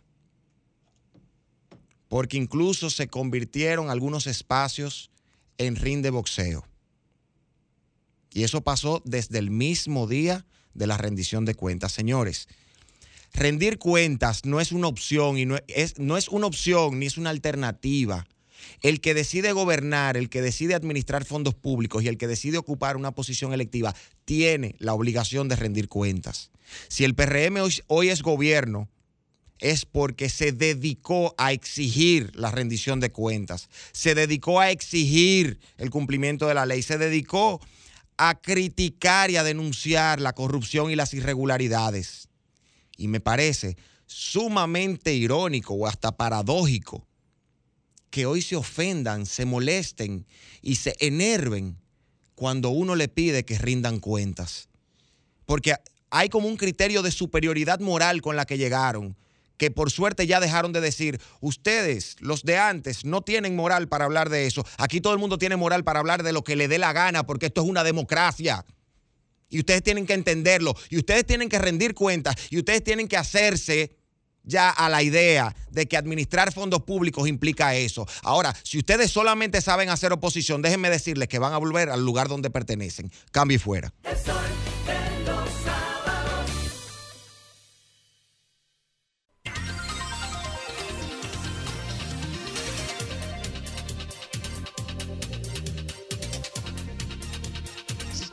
A las 8 y 18 de la mañana continuamos con la pista encendida y es el turno del periodista joven don Cristian Cabrera. Buenos días República Dominicana, buenos días compañeros. Miren, eh, me ha llegado una denuncia que quisiera compartir para que las autoridades pongan atención, sobre todo porque es muy pesado que desde el Ministerio de la Presidencia se esté usando mañosería con el tema de las eh, viviendas y el programa Familia Feliz porque han usado un truco y les explico en qué consiste. Resulta que después de que una persona es evaluada, aplica un proyecto, paga su inicial y resuelve todo lo demás, al momento de la entrega, ya cuando el proyecto está listo, le vienen con la excusa de que su calificación en términos crediticios no es la suficiente para poder sostener un proyecto económico como ese, pese a que se le hace una evaluación previa y su condición de vida no ha cambiado. Entonces, fíjense cómo esto luego lo utilizan para dárselo a gente vinculada al partido en el gobierno. Y voy a hablar de un caso puntual. En el proyecto Altos de la Riviera, que está ahí en las Américas, está pasando eso. Su mañita me la dejan, por favor, desde el Ministerio de la Presidencia. Ministerio de la Presidencia, los que están al ladito del presidente ahí. ¿Oyeron? No estoy hablando de una institución que está a 10 kilómetros de distancia, no. Al lado del presidente, eso se despacha en Palacio. La mañita la dejan, por favor. Segundo, porque hoy quiero ser breve con los temas. Eh, yo quisiera exhortar a la oposición a que se revise en alguna medida con el tema de la respuesta al discurso del presidente. Creo que cometieron errores estratégicos y siguen cometiéndolo. Presidente Fernández, el martes no es un día para responder. Le cogió lo tarde para la respuesta. Usted debió responder eso esta semana. El miércoles como tarde. Abel, te adelantaste demasiado. No tenía ni siquiera un dato. Fue un discurso vacío. Y la oposición necesita calidad para responder. Calidad. Yo estoy seguro que Leonel va a tener calidad en su respuesta, pero va a ser una respuesta tardía. Esa respuesta debió ser el miércoles. Esa respuesta debió ser el miércoles como tarde. Y ahí tenían los datos y argumentos suficientes. Abel, tres horas después tú no sabes ni lo que el presidente habló. El presidente no había sabido, no sabía lo que había hablado. Se le había olvidado. Entonces, eh, eso en alguna medida va degradando la posibilidad de ustedes mismos llegar al poder. Porque mantiene en escena un debate que en muchos casos ya la gente no le presta atención. Un día, dos días después, era tiempo suficiente para que el presidente Fernández respondiera. Yo creo que ahí hubo un error de estrategia que no le va a costar nada, o sea, en términos eh, reales en una carrera tan larga como esta, pero lo poco que le puede costar, eh, yo creo que a final de cuentas es un cheque que, que debió cambiar de otra forma. Finalmente, y eso es lo central en lo que quiero basarme hoy, está el tema de la nómina pública. Hoy el periódico, Diario, el periódico Diario Libre lo trae en portada. Sin embargo, yo venía analizando el tema esta semana.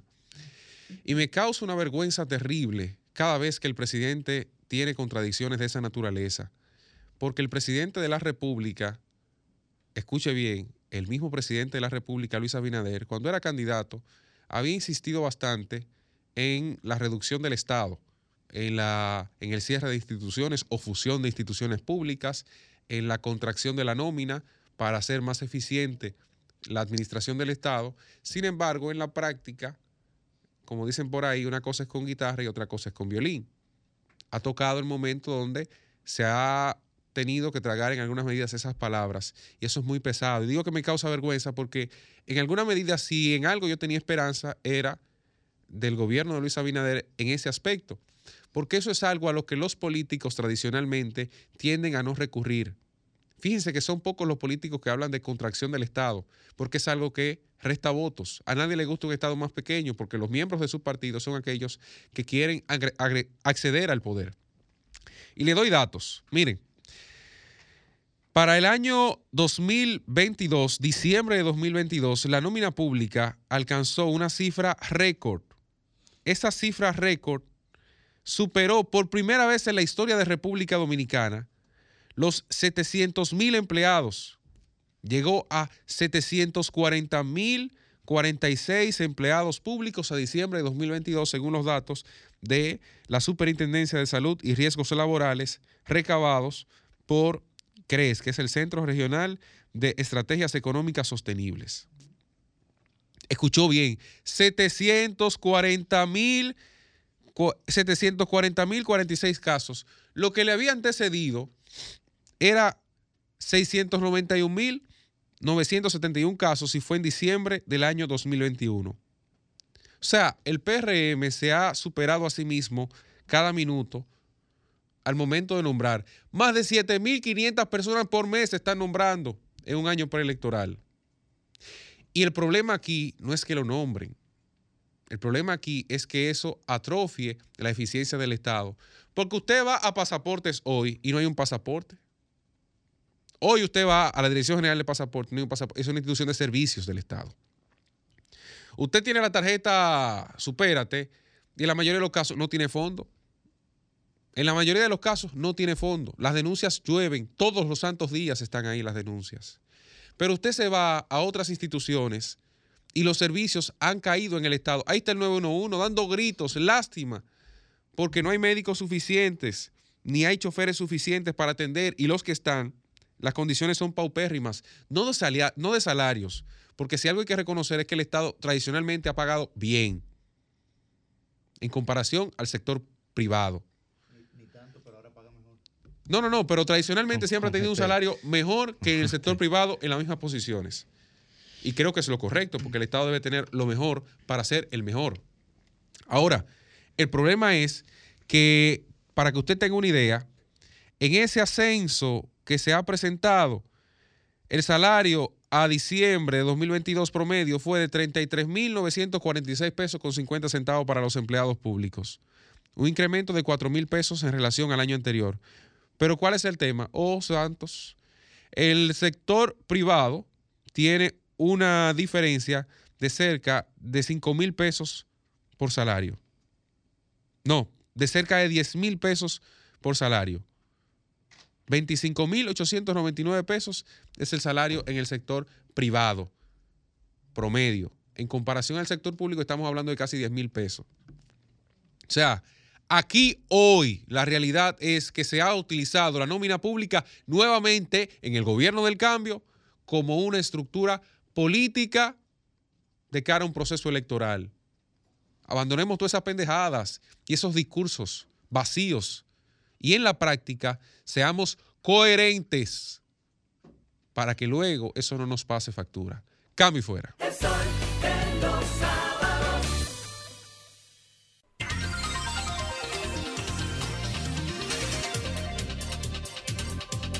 Bien, a las 8 y 26 de la mañana continuamos con esta ronda de comentarios y es el turno de Roselvis Vargas. Muy buen día, Roselvis. Buenos días a la gente que nos sintoniza, que se incorpora a nuestra programación en este momento y la gente pues que está desde bien tempranito escuchando el programa. Señores, miren, quiero eh, tomarme ahora un tiempo para hablar de el tema del consentimiento sexual. Esto a propósito ¿no? de la conmemoración o la celebración más bien, porque esta sí que es una celebración, la del próximo miércoles del Día Internacional de la Mujer, diferente a la que conmemoramos en noviembre, que es eh, por el Día Internacional eh, contra la violencia eh, o en contra de las violencias contra las mujeres, valga la, la redundancia.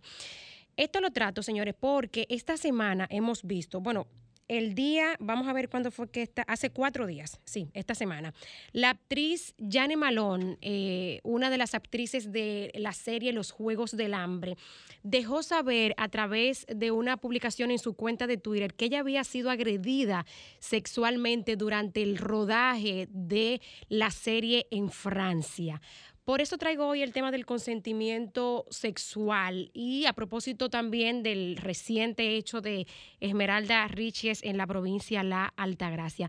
Empiezo con lo de Jane Malone, porque sé que muchas personas en República Dominicana han visto esta serie y aunque no la hayan visto, que una figura eh, eh, pública de esta relevancia pues comparta una situación tan íntima que en muchas ocasiones las mujeres principalmente y también los hombres pues callan. Yo creo que le da pie a muchas personas pues para iniciar a tratar las secuelas que puede dejar una violación. Esta actriz que se incorporó a la saga en el 2013, eh, pues no deja completamente claro, al menos yo leyendo el post, no deja explícito que fuera durante el rodaje. Sin embargo, los, las agencias internacionales de prensa que han recogido la información, pues han deducido, digo deducido, quizá a partir de, de algunas investigaciones que hayan hecho, que la violación a la que ella se refiere fue durante el rodaje, aunque sí habla que la fotografía que, con, con, la que comparte el mensaje fue tomada en un campo de trigo en Francia, en el que se había detenido luego de que con el conductor con el que salía de, del rodaje le pidió detenerse ahí para, para llorar y captar ese momento. Digo que quiero eh, hacer alguna correlación de este asunto con el caso de Esmeralda Riches, porque en este programa nosotros compartimos hace un par de semanas las declaraciones de la diputada por Santiago Soraya Suárez, en la que ella decía que la mujer es la responsable, digamos, de, de evitar la, la violación, más o menos en, esas palabras, con la que la mayoría de los miembros de este panel pues en desacuerdo. Y buscando eh, alguna literatura sobre el consentimiento sexual, literatura académica, me encontré con un artículo de diciembre del 2016 de una revista de sociología mexicana en el que una estudiante de doctorado de antropología social, ape- apellido Pérez Hernández, eh, publica un artículo bastante interesante, Consentimiento Sexual, un análisis de perspectiva de género. Y me permito eh, plantearle lo que ella argumenta en este artículo de manera breve. El consentimiento sexual, ella explica que es un fenómeno social con marca de género que colabora con la dominación masculina al reproducir el modelo dicotómico hombre activo, mujer pasiva. Oigan esto, el fenómeno descarga en las mujeres, según ella plantea, la responsabilidad de establecer los límites de los avances o las acciones, digo yo, eh, los avances masculinos naturalizados y manifiestos culturalmente como inevitables. Es decir, que según la práctica social y cultural, al menos en nuestros países de Latinoamérica, las mujeres somos las responsables de ponerle límite al hombre. O sea, yo soy la responsable de si el hombre se extralimita o no. No el propio individuo, no el propio hombre es el responsable de sus acciones o de sus avances masculinos, como ella lo, llama. De nuevo, planteando aquí el hombre activo, la mujer pasiva. ¿Mm? Esto coincide, esto que plantea esta, esta estudiante de doctorado, bueno, ya debe ser doctora en, en antropología social. Creo que debemos prestarle bastante atención porque algunos dirán, ¿cómo Jane Malone fue violada o agredida sexualmente en el set sin que nadie se diera cuenta? Probablemente, esto haciendo una suposición y que es algo que se da en otros ambientes, eh, tú estás a lo mejor en un baile, estás en una conversación íntima con alguien y no necesariamente por el hecho de que te encuentres en un espacio íntimo con alguien, que tú hayas accedido hasta ese punto, esto significa que tú consientas con esto la relación sexual. El consentimiento sexual tiene varias implicaciones que hay que distinguir. Una cosa es el consentimiento y otra cosa es la voluntad. Por eso en República Dominicana aquí decimos claramente que por nuestra legislación, por nuestras leyes penales, los menores no consienten. Porque tú puedes, digamos, decir que sí a algo, pero no necesariamente tener la voluntad. Tú puedes decir que sí o porque te indujeron o por temor a las agresiones y esto también sería una violación, aunque tú digamos que accedas, pero no tienes, digamos, la voluntad de, de entrar en, las acciones que te están planteando. La autora plantea también el derecho a negarse a, sostener relaciones sexuales como parte de la libertad sexual y que es una conquista política femenina de enorme envergadura. Creo que debemos las mujeres en el marco de que la próxima semana estaremos celebrando el Día Internacional de la Mujer y no solamente las mujeres, sino también los hombres, hacer un mayor esfuerzo por entender, por difundir e ir desarticulando lo que, lo que culturalmente hemos visto como normal, el hecho de que las mujeres sean las responsables de si el hombre se extralimita o de si no, porque llegué hasta este punto íntimo con él. No es lo mismo, señores, no es lo mismo decir sí bajo coacción, bajo presión, bajo amenaza de muerte, o no es lo mismo tú estar bailando con alguien o besándote y dar consentimiento a que te realicen una penetración. Esto creo que debemos profundizarlo más, que debe ser un tema más hablado en República Dominicana por todo lo que culturalmente hemos aprendido hasta el momento. El sol de los sábados, el sol de los sol de los sábados, el sol de los sábados. Sol 106.5, la más interactiva. Una emisora RCC Miria.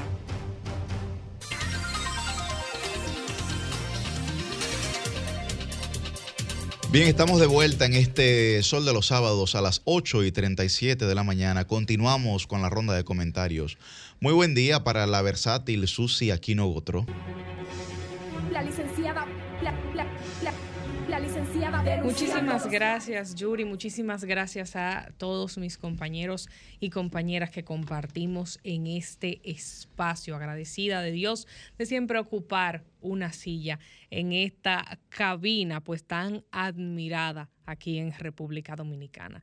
Hoy quiero tomar el tiempo de mi comentario para referirme a un caso muy puntual y es un trabajo de investigación que se hiciera a raíz de unas licitaciones del Instituto Nacional de Aguas Potables y Alcantarillado, INAPA.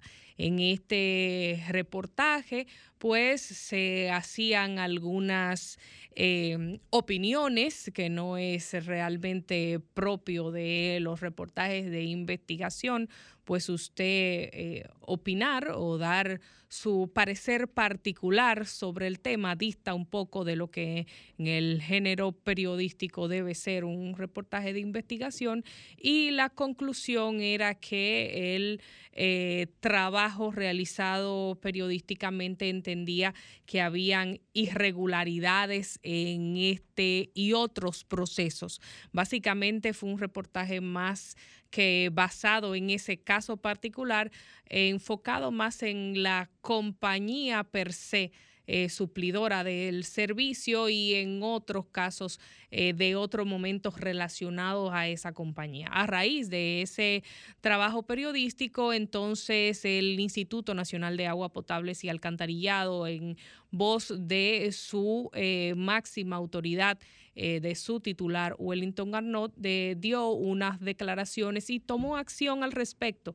Y dijo que se está realizando una investigación por parte de la Dirección de Compras y Contrataciones Públicas, que esa investigación iba a llegar hasta eh, las últimas consecuencias y que por parte de el INAPA, de acuerdo a lo que arrojara la investigación, pues se iba a accionar si efectivamente hubo alguna irregularidad como señala eh, este reportaje o como infiere o como opina este reportaje más bien porque lo estuvimos mirando eh, de manera completa la manera en la que fue abordada este tema. Y sí aclaró Wellington Arnott que aunque bueno hay eh, una compañía que ganó este proceso todavía eh, no ha recibido ni un centavo de los fondos sino bueno que se agotó pues todo el, el, curso del lugar para lograr adjudicar a alguien este proceso que estaba en necesidad de realizarse. Lo primero es que eh, me parece positivo que la institución haya puesto manos a la obra para que no haya dudas en la claridad del proceso y si hay alguna cosa que no estuviera dentro de eh, los cánones establecidos por la ley, subsanarlo. Esto es algo que habla muy bien de la capacidad de escucha que pueda tener una institución y no limitarse a lo que ellos entiendan, bueno, sí, lo hicimos correctamente, no le vamos a hacer caso a eso, no. Para evitar ruidos y más en tiempos como estos, tomaron una buena decisión y eso lo celebro. igual celebro que estén en disposición de admitir si hubo algún error en el caso de que lo hubiese. En otro orden, eh, como menciono, o, más bien en el mismo orden de este tema, pero en otro aspecto relacionado al mismo, como vi todo el reportaje, quiero decir algunas precisiones al respecto.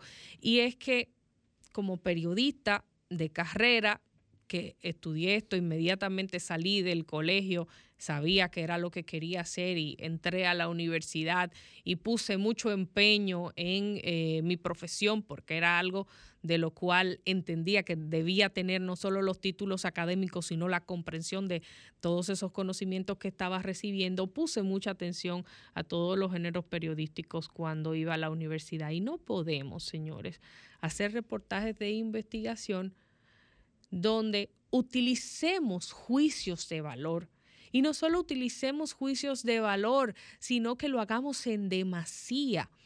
Nosotros tenemos que diferenciar cuando estamos aquí en un programa como este, donde lo que hacemos es dar nuestra opinión, y cuando estamos haciendo un trabajo investigativo. Creo que todos los que estamos aquí hicimos tesis en la universidad, que es otro tipo de trabajo investigativo. Y hasta en la forma en la que usted va a redactar usted tiene que tener mucho cuidado porque si no se la queman. Usted tiene que tener mucho cuidado cómo usted cita, cómo usted identifica las variables y cómo usted, a través de las variables de la investigación, eso le arroja unos resultados, pero usted no lo puede dar como un hecho. Usted tiene que, hasta en la forma que lo va a decir, decir que por esto, esto y esto y esto, se pudiera entender que el resultado es tal cosa. Entonces, cuando usted eh, comete esas acciones, está sujeto a que le puedan refutar. La compañía ha refutado varias cosas, otras personas han analizado el caso y han refutado otras tantas. Por ejemplo, se dice que la aprobación, la habilitación de servicios por parte del Ministerio de Salud Pública se dio tres meses antes de la licitación. Sin embargo, ha sido aclarado que la emisión de las carteras de servicios aprobada por el Ministerio de Salud Pública fue otorgada el 13 de abril del año 2021. ¿Qué quiere decir esto? Que fue más de un año de la primera llamada a participar en la licitación, que fue 27 y 28 de julio del año 2022. Hay que cuidar las fuentes, la calidad y la cantidad de las mismas. Usted no puede hacer un reportaje simplemente con dos fuentes únicamente principales que opinen sobre el tema y eh, sin contrastar con diferentes fuentes autorizadas al respecto. Porque, por ejemplo, si eh, usted va también a analizar la profundidad de quienes opinan, no puede tomar también personas de la calle como se hizo ahí, gente que pasaba, gente que estaba que trabajaba afuera en esa plaza comercial que estaba cerca y que decía lo que ellos entendían hasta sin identificarse personalmente. Les voy a poner un, un ejemplo concreto. Si yo llamo a un centro de salud porque yo quiero saber sobre el resonador que ahí utilizan para hacer resonancias magnéticas. Quiero saber la marca, quiero saber la capacidad, quiero saber si está funcionando de manera óptima, desde cuándo está puesto ese resonador ahí y cuánto tiempo tiene en uso. No es lo mismo la respuesta que me va a dar el, radiólogo que opera el resonador al que me va a dar la eh, recepcionista que está en la central de ese centro de salud. Entonces, no es solo tener las fuentes, es tener las fuentes autorizadas para que hablen del tema. Y también saber que si usted no entró a ese laboratorio de manera completa, solo vio una parte y no buscó otras opiniones que le hablaran de las características del mismo, de las características que deben tener de rigurosidad, pero también de lo compactos que son esos equipos. No todos los equipos son de, un nivel de, de, parafernaria grandísimo. No, ellos ahí dan una explicación de las características de los equipos que ellos tienen y que además de eso tienen contratos, contratos vigentes para también este proceso de adjudicación con dos de las empresas de servicios genómicos más reconocidas del mundo y ahí lo citan Novogen y Beijing Genomics Institute. Entonces, finalmente, ya para ir cerrando en este tema, eh, tampoco podemos extrañarnos de que haya sido un, solo oferente si se agotaron todos los procesos de lugar, de información, de publicación de esta licitación y solamente uno participó. Es un estudio bien específico, que no solamente tiene que contar con las calidades, la persona, el centro para hacerlo, sino estar al día con todas las documentaciones que implican ser suplidor del Estado que son muchas, son rigurosas y tienen una vigencia corta, hay que estar siempre al día. Y para finalizar, también decir que es importante conocer y no poner en tela de juicio que los laboratorios del INAPA recojan la muestra y luego se le entreguen a este otro laboratorio, porque es algo que pasa comúnmente. En estos días a mí me mandaron una biopsia de tiroides y llamé en siendo laboratorios de este país a los más reconocidos. La mayoría que me decía, aquí le tomamos la muestra y se la entregamos a usted misma con muchos requisitos para tomarme la muestra y usted es la encargada de llevarla a otro centro de patología para que ellos hagan el estudio. Entonces, hay que conocer de los procesos para hablar de ellos, hay que auxiliarse de los técnicos, pero de todos modos saludamos la disposición de la institución de que para evitar cualquier inconveniente haya abierto este proceso de investigación y esté dispuesto a llegar hasta las últimas consecuencias para aclarar todo, porque desde el periodismo tenemos nosotros que manejarnos con responsabilidad. Responsabilidad de denunciar lo que esté incorrecto, pero responsabilidad de hacer los trabajos de una manera cabal, de una manera separada de eh, los hechos sin dar nuestra opinión al respecto y con conocimiento de cómo es el ejercicio responsable de la comunicación. Los sábados.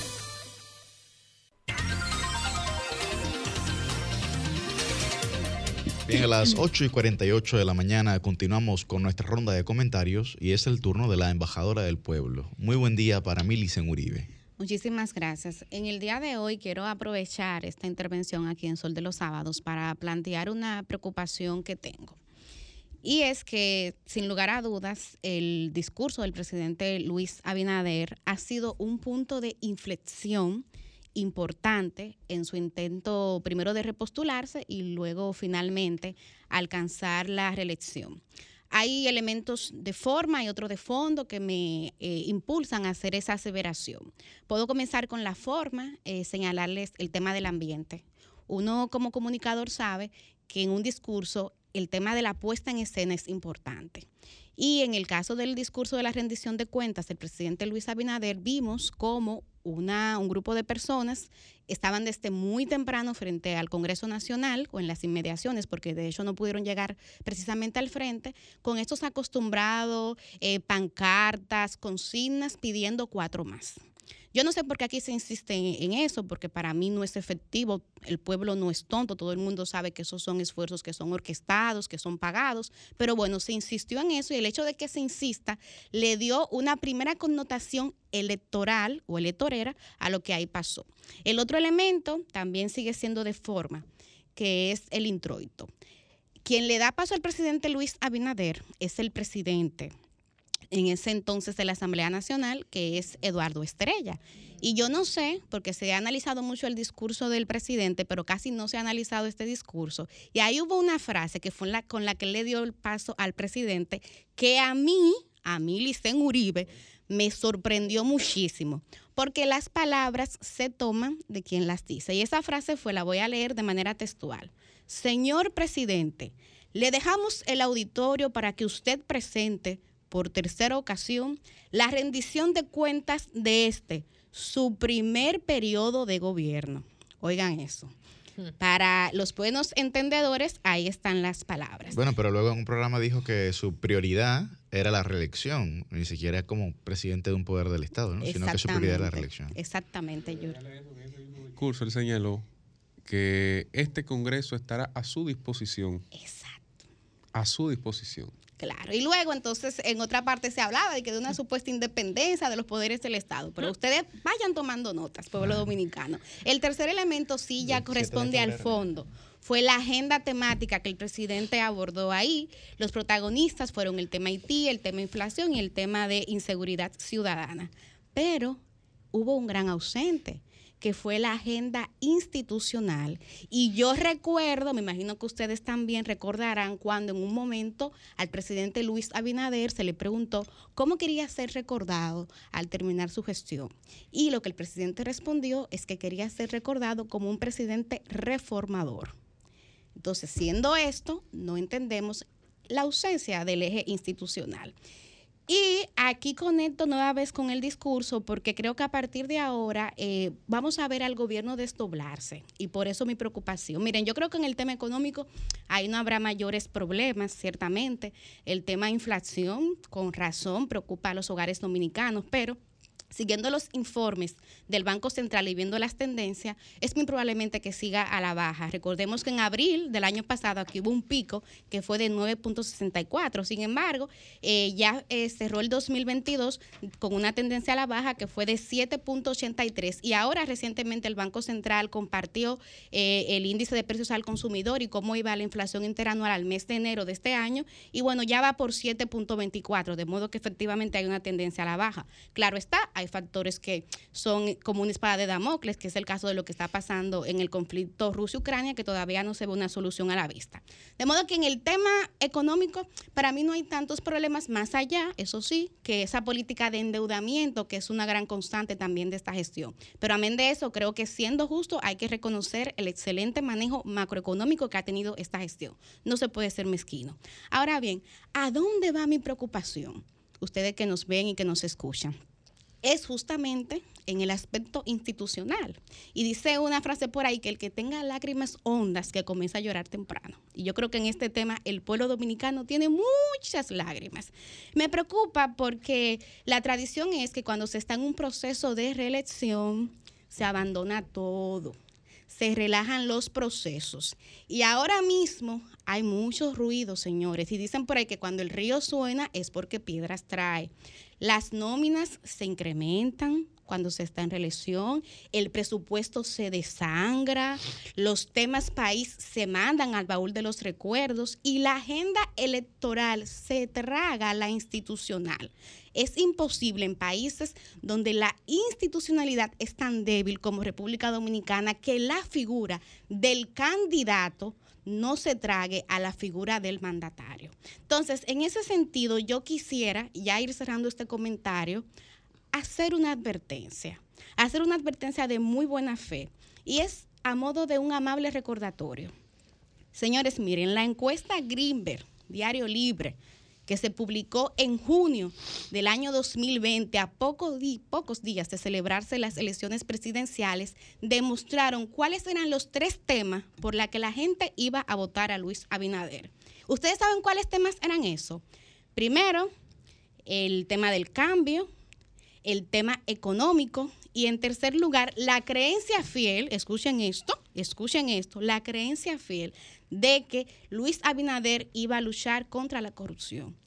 Estos fueron los temas que llevaron a Luis Abinader, al PRM y a todo su equipo al gobierno. Y mi preocupación, conectando con lo del discurso, es que yo no quisiera que a partir de ahora, cuando se esté en un proceso de reelección, en un proceso electoral, se olvide esto.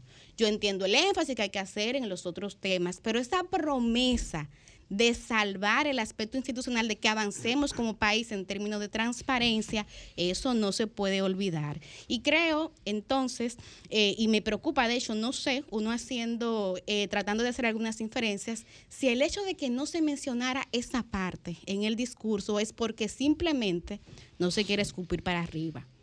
Cuidado si se tiene miedo de escupir para arriba. Cuidado si esa es la razón por la que este tema brilló por su ausencia.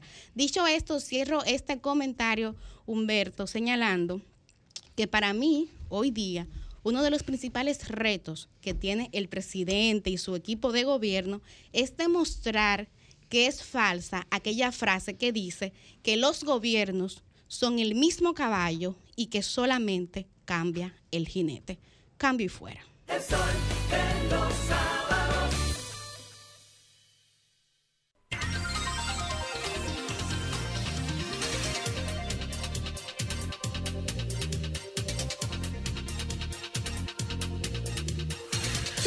...8.56 minutos en este su espacio, El Sol de los Sábados... ...y cerramos la ronda de comentarios preocupados... ...porque ahí veo como unas hojas y unas anotaciones. Cuando eh, este caballero trae esas anotaciones hay que, hay que dejarle el claro. Ahí viene el titán de la juventud, nuestro coordinador Yuri Enrique Rodríguez. Muchísimas gracias, Susi. Muchísimas gracias a toda la gente que nos sintoniza en este Dream Team de la radio El Sol de los Sábados. Miren, eh, de acuerdo al discurso, voy a ser muy breve porque realmente quisiera enfocar mi comentario en otra cosa.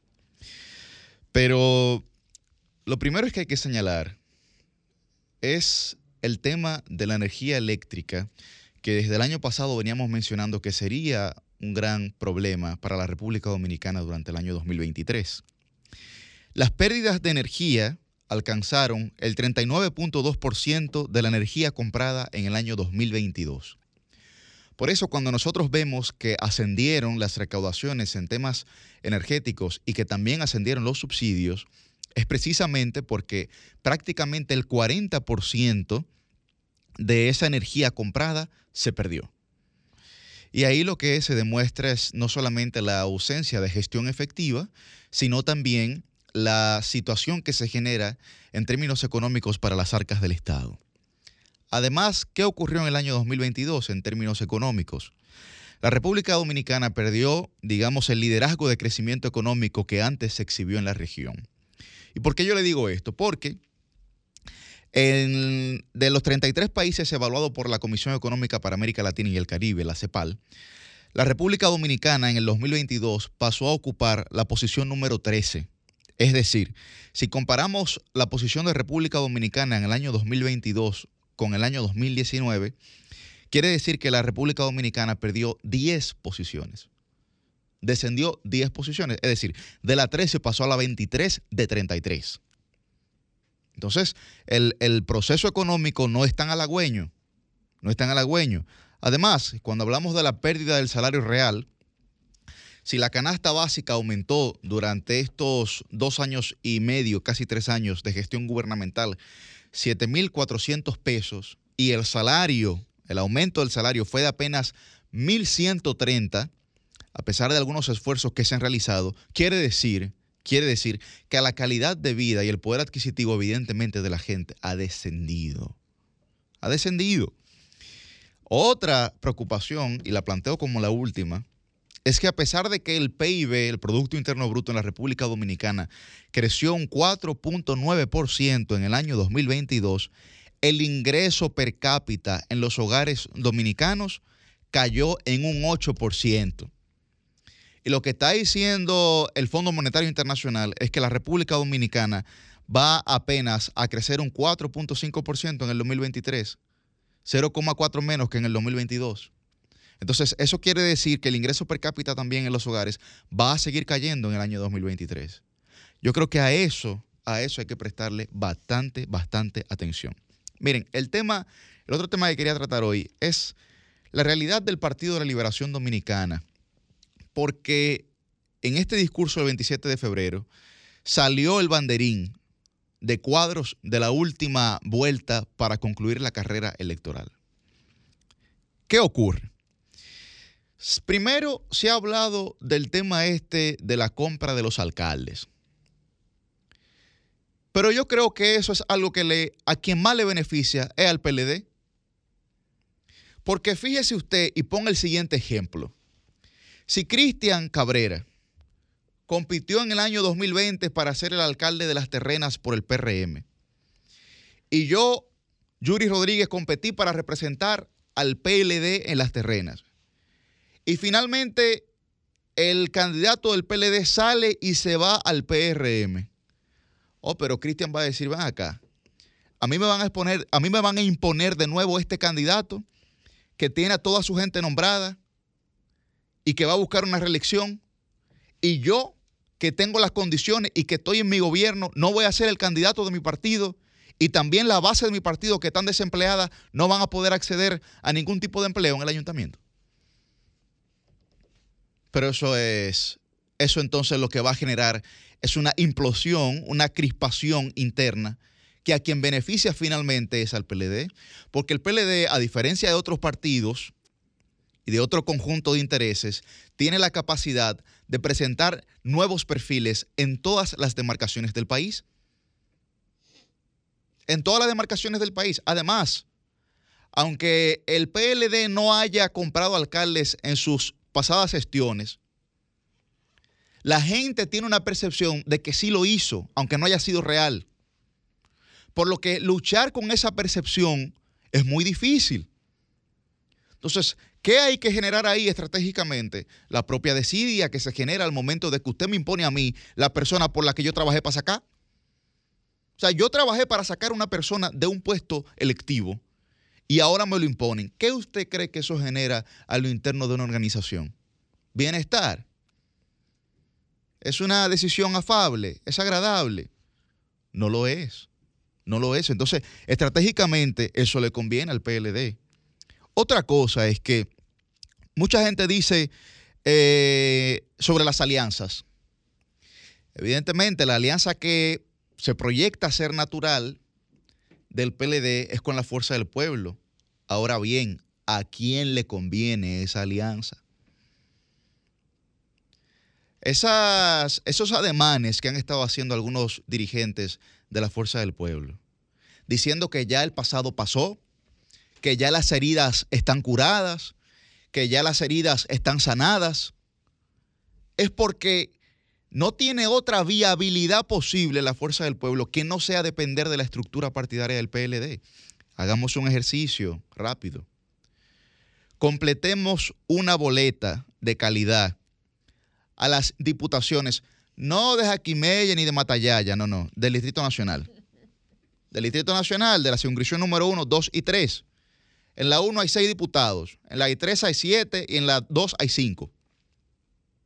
Comience por ahí y busque una boleta de 18 diputados capaces de competir eh, por la fuerza del pueblo. Difícil.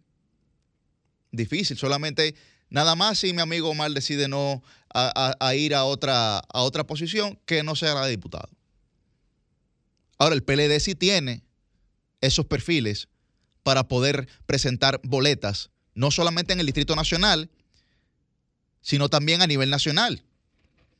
Entonces, ¿a quién le conviene esa alianza en este momento? Además, se va a ir a sentar el PLD en una mesa con ocho partidos minoritarios más eh, la fuerza del pueblo eh, para que digan esos ocho partidos, no, no, nosotros somos ocho, más Leonel nueve. Entonces nosotros somos más que el PLD y aquí entonces el pastel hay que repartir los 50-50. Sí, pero es que esos ocho partidos no llegan a 1%. Entonces, ¿cómo va a ser esa negociación? O esa posible negociación porque aquí hay que comenzar a llamar las cosas por su nombre. Entonces, el que tiene todas las de ganar ahí es el PLD. Y el PLD tiene que entender que tiene que comenzar a despendejarse ya. Ya, despendejarse ya. Porque lo que tiene que hacer la fuerza del pueblo y lo que tiene que hacer el PRM ahora mismo es trabajar en su estructura partidaria. Nosotros ya lo que, eh, eh, digamos, veríamos de cara al PLD es que el PLD solamente tiene que trabajar en su candidato. Entonces, ¿qué es más difícil? ¿Usted trabajar al unísono para una persona que representa una institución o usted trabajar de forma dispersa para poder lograr una estructura que responda a la aspiración de una persona? ¿Qué es más difícil? Yo le pregunto a ustedes, ¿qué es más difícil? Entonces yo creo que ese panorama para el PLD está claro y no para que coja, no puede coger miedo. Y si, bueno, si vuelve el tema este de, la de, de, los procesos judiciales, y si vuelven los temas este, digamos, de las auditorías, bueno, pero ahí entonces tiene que haber gente ya que tenga pantalones y que digan, tiren para adelante. Tiren para adelante y vamos toditos para adelante. Porque las elecciones municipales están a menos de un año y las elecciones presidenciales eh, se proyectan ya a la vuelta de la esquina. Por lo que yo creo, por lo que yo creo que ante esta situación, ante esta situación, quien tiene todo, todo, óigame, todo, solamente tienen que hacer el esfuerzo de concertar, de concertar y de que su candidato pueda hacer el esfuerzo de concertar no solamente con los sectores partidarios, sino también con los poderes fácticos de esta sociedad y de que le genere confianza. El PLD porque la fuerza del pueblo dependerá, dependerá, que además tiene candidaturas innegociables, como el de la presidencia, pero dependerá de la estructura del PLD. El PLD depende de sí mismo y de nadie más. Ojalá lo entiendan, que de hecho creo que hoy, eh, creo no, estoy seguro de que hoy hay unos esfuerzos concentrados a nivel nacional. Ojalá lo comprendan, porque si lo comprenden, yo creo que les será mucho más fácil no ir a una segunda vuelta, no eh, hacer un lío en primera. Cambio y fuera. La noche a mí me dijo que llega el amanecer, que en el cielo se anuncia la salida del astro rey. El sol de los sábados, el sol de los sábados, el sol de los sábados, el sol de los sábados.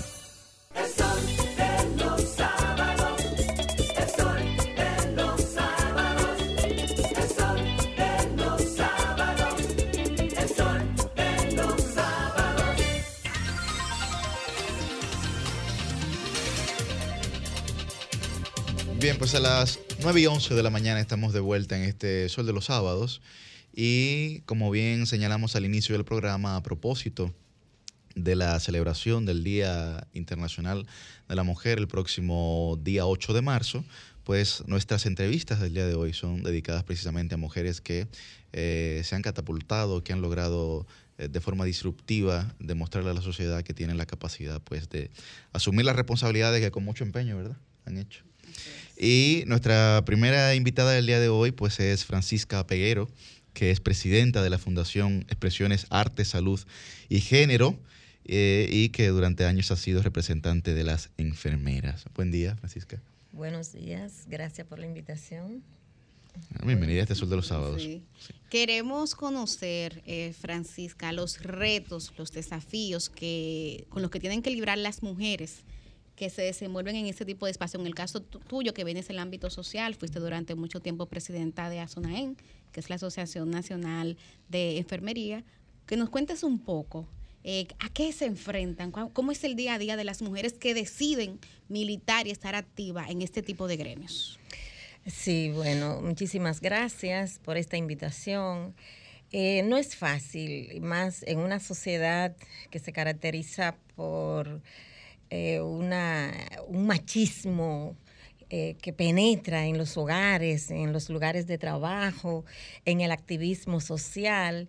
El atrevernos nosotras a, a incursionar en esto es una decisión de mucho valor y mucho compromiso y de principios también, porque no es fácil. Aquí tenemos en este país una democracia que se paraliza en los en las puertas de cada hogar, de cada oficina, de cada si- sitio eh, laboral. Entonces, nosotras tenemos que cargar con el, el- el poder, el poder de la sociedad, el poder de nuestros hombres, el poder de nuestros propios compañeros, de las compañeras, de la familia que se opone a que tú estés todo el tiempo o parte de su tiempo eh, eh, en las calles reivindicando derechos.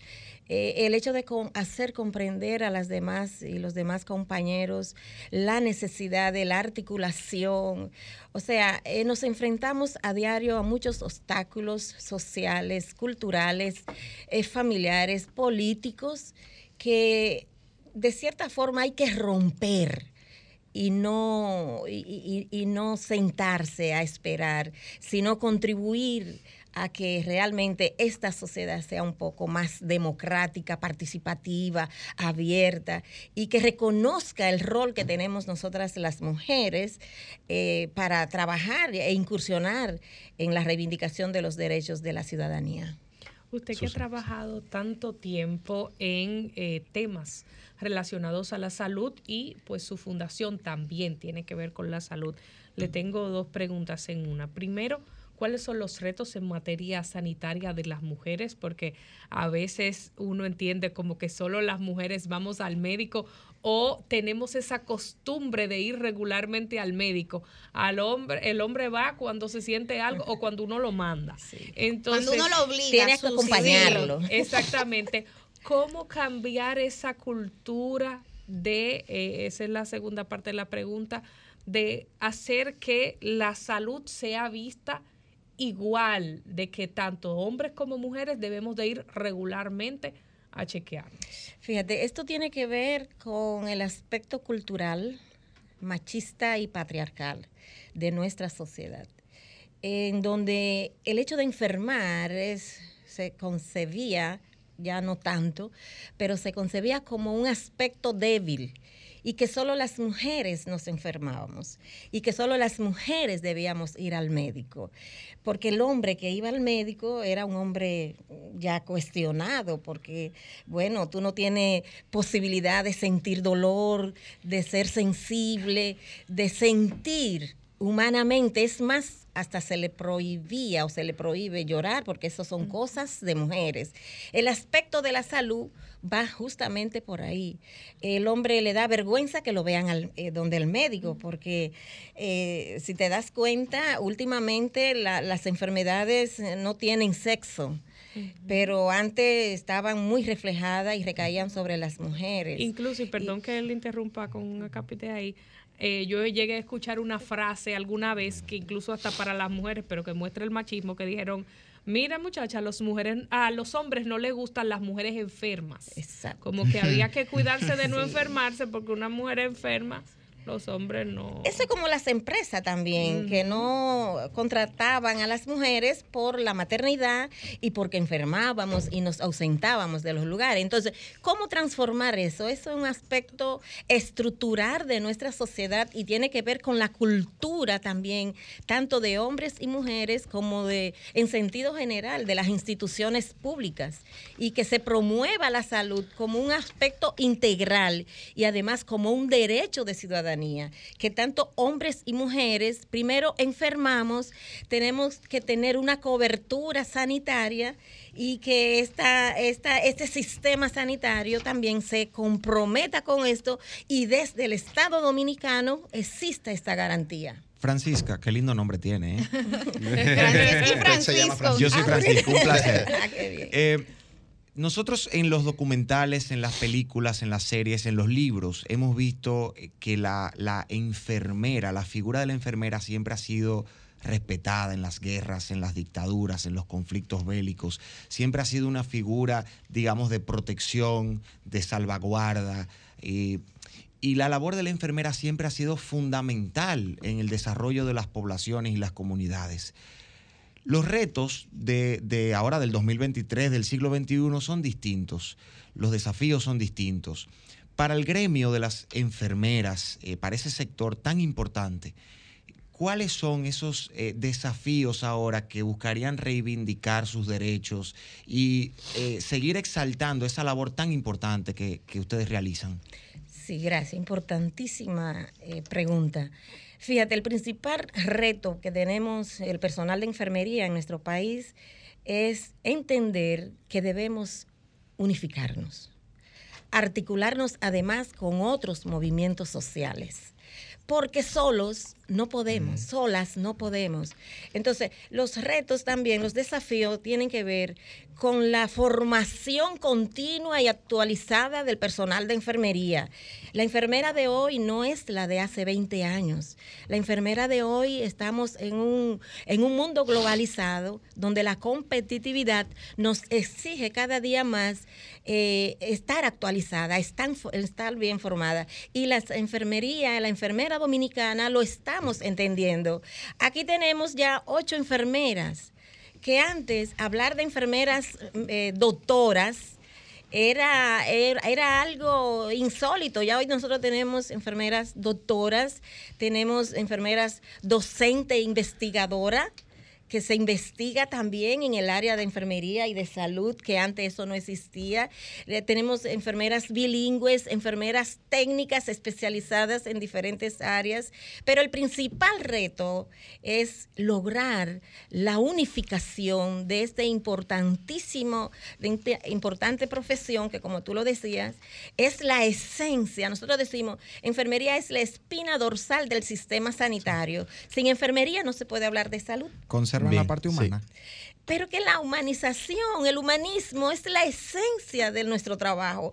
Una enfermera que no sea empática, que no tenga sinergia, que no sea, que no tenga esa posibilidad de desarrollar toda su capacidad humana, no puede ser enfermera. Porque la enfermera no solo es para eh, inyectar. Enfermera se convierte en la psicóloga, en la doctora, en la familia, en todo para enfermería, para ese paciente. Y esa enfermera tiene que tener la capacidad de eh, empatizar con ese.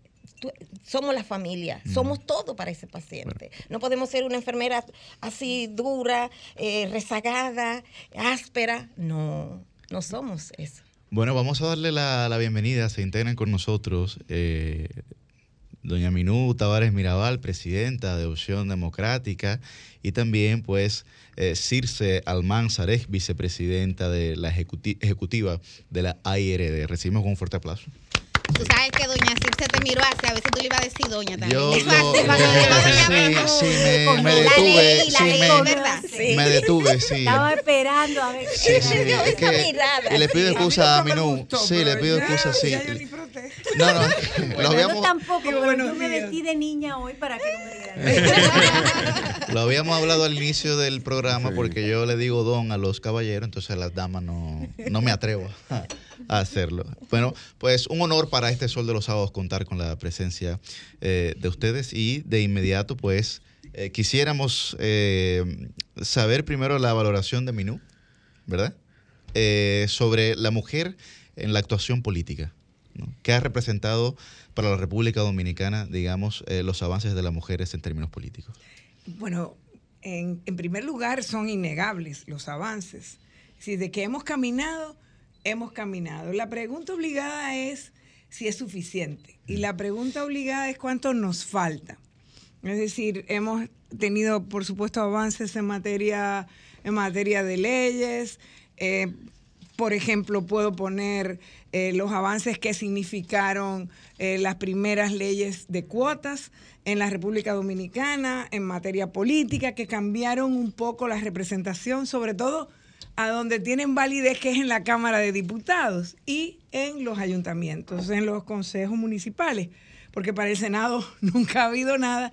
Eh, y asimismo sigue siendo de ínfima la representación eh, en el Senado. En la Cámara de Diputados sirvió para pasar de un 9%, que era lo más alto que se había llegado históricamente en la República Dominicana, de mujeres ahí, hasta ahora a donde eh, hay... eh, bueno, no, no es el más alto, porque el, por ciento más alto de mujeres en la Cámara de Diputados se alcanzó en el periodo de 2016 al 2020, que sobrepasó eh, en ese momento la media latinoamericana y llegó a un 27 a un 27%. Eso es claramente un avance, pero es claramente también algo que está todavía muy lejos incluso eh, de lo que establece la Constitución de la República de 2010, eh, que fue que debía haber una representación equilibrada de mujeres y hombres,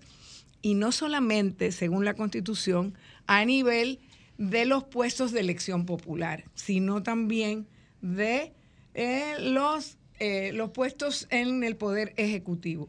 Y ahora mismo es impresentable. O sea, hay tres ministras en este momento en la República Dominicana. Entonces, evidentemente, hay, hay eh, un, un reto, un reto grande en términos políticos, porque de eso es que, que estamos, que estamos hablando. ¿Cómo alcanzarlo?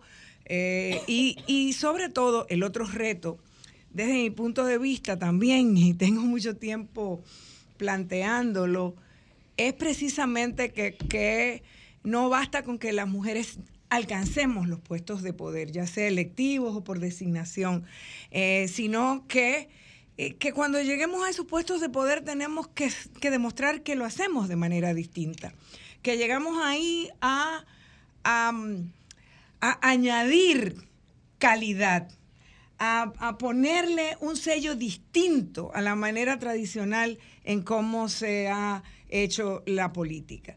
Porque la historia eh, de las mujeres, en, en, en, términos generales, porque la historia de las mujeres casi no ha sido escrita, y mucho menos su participación, que era eh, su participación en todos los aspectos, ha sido siempre invisibilizado. No, no, existe, no existen las mujeres en la historia de la humanidad que, más que como excepción. Entonces, eh, ahora lo que decir que lo que quiero decir es que la historia ha sido escrita básicamente por la por la masculinidad, eh, por, por, por, los hombres que han estado dirigiendo eh, el poder, tomando las decisiones, y esas decisiones eh, han sido las que nos han traído hasta aquí. Y una- una queremos hacer un mundo más pacífico, yo creo que las mujeres podríamos contribuir a eso si actuamos como lo que somos, como esas constructoras de comunidades que hemos sido en, en los puestos de poder. Con- conectando ahí, Yuri, perdón, eh, Sí, porque eh, queremos también pasar a, a Circe, pero conectando ahí con, con ese eh, pie de apoyo que tú nos das, Minú, ¿qué falta?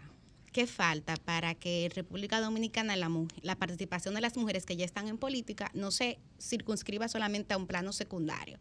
El hecho de que hayamos alcanzado solamente la figura de vicepresidentas, el hecho de que a nivel de- del poder municipal, que es muy importante, tengamos más vicealcaldesas que alcaldesas como tal. Y esto a pesar de que en el padrón electoral las mujeres son más del 50% ahora mismo del padrón electoral. O sea, ¿cuál es ese elemento que falta para que aquí, en República Dominicana, haya una mujer que llegue a la presidencia de la República?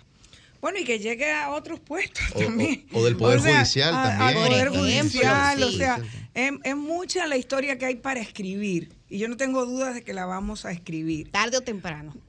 Y espero que sea más temprano que tarde.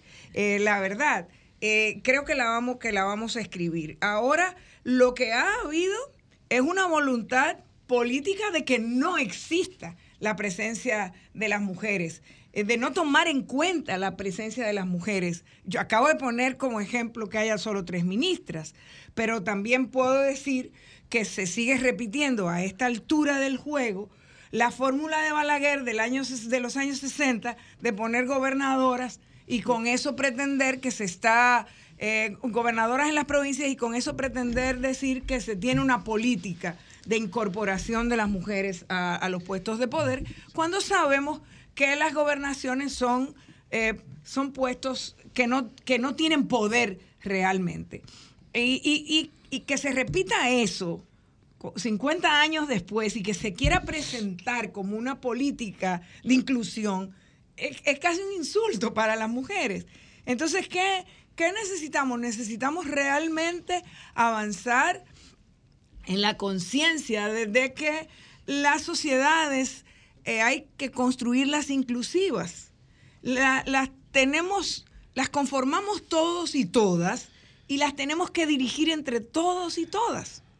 No puede ser que seamos la mitad de la humanidad y que entonces nada más tenga derecho a dirigir esa humanidad una mitad de ella, como si la otra no tuviera la capacidad para hacerlo, como si la otra mitad este, fuera, fuera inferior, porque en el fondo es de eso de lo que se trata. Y entonces llegamos a este 8 de marzo con un, eh, con un crecimiento indudable de la conciencia con respecto a la necesidad eh, de incorporar eh, a las mujeres a la política, que es donde se toman las decisiones importantes, y que, y que no sean simplemente eh, un, un nombre para llenar una boleta o como se pretende ahora, o sea, estamos viviendo en este momento un, un, una permanencia en el retroceso, porque la ley eh, electoral, la modificación, la reforma que se acaba de aprobar, eh, significa mantener un retroceso con respecto a la Constitución, porque es importante que las cuotas que se habían aprobado se apliquen territorialmente. Ahora son a nivel nacional. Ah, no, viene desde la ley, desde la, de la 1519, a donde peleamos muchísimo para que eso no se aprobara, se dejó así, el Tribunal Constitucional dijo que eso era inconstitucional, lo declaró inconstitucional y el Congreso ahora, en una decisión insólita, de eh, obtusa, eh, a pesar de que se lo, se lo, se lo alertamos, se lo expresamos, eh, decidió mantenerlo igual.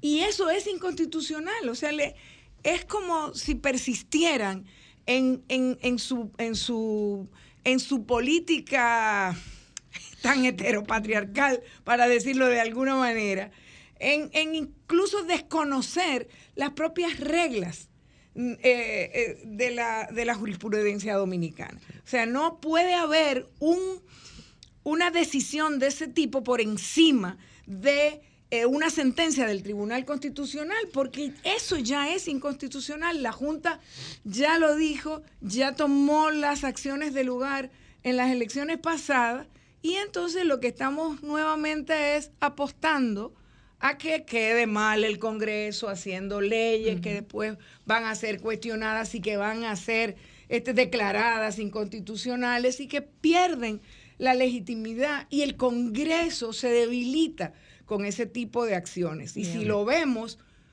es triste, pero muchas de esas acciones eh, que han creado tanto escándalo y tanto rechazo en el pueblo dominicano están relacionadas con los temas de la participación, de la inclusión de las mujeres en la política. Eh, quiero que hablemos ahora con Circe Almanzar. Circe ha dedicado eh, toda su vida a trabajar eh, en el sector empresarial. Ha sido una figura de primera línea en procesos de transformación del país. Eh, bueno, e- en grandes escenarios donde se han tomado las decisiones importantes. Y a veces veíamos las fotografías de esos momentos y muchos de ellos, a veces la única mujer era Silcia Armanza. Y ahora no hay, Eh, ahora no hay. Y con una carga Seguimos. pesada, porque era la encargada de negociar los temas, de hacer valer las posiciones, de, de ir a, a- a, de cierta manera, consensuar, pero también lograr las transformaciones. Hemos avanzado, no hemos avanzado. ¿Qué nos falta ahora desde su firma Circe Almanzar Public Affairs? También te dedicas a, a asesorar en este sentido diversas instituciones y organizaciones del sector privado. ¿Tenemos realmente la visión de la mujer tanto en el sector empresarial como en todos los aspectos donde se toman las decisiones? Bueno, primero, eh, gracias eh, por eh, ser parte de este grupo de jóvenes. Me siento igual. Em, que quiero mucho. Eh, bueno, la verdad es que yo coincido con Minú de que hemos avanzado. O sea, no podemos decir que, nos, que todo ha sido un fracaso. Creo que, eh, de hecho, en muchos países se ha logrado muchísimos avances. Pero en los países como los nuestros, eh, donde hay una, primero hay una cultura muy patriarcal, pero no solamente eso, sino muy conservadora, es más complejo tú ir alcanzando peldaños.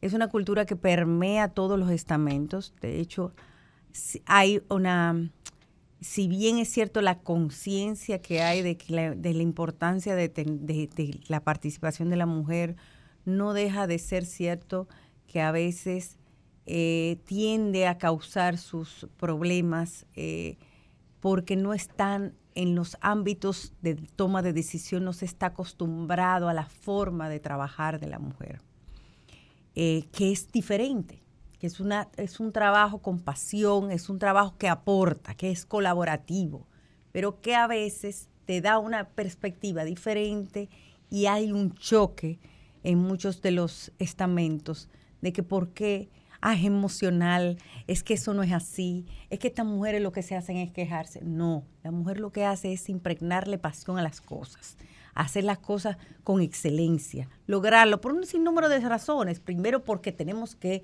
seguir avanzando. Pero yo siento que hay una gran debilidad en el grupo, en el movimiento femenino dominicano. Y lo he dicho y por eso estamos creando un movimiento que se llama Revolución Rosa.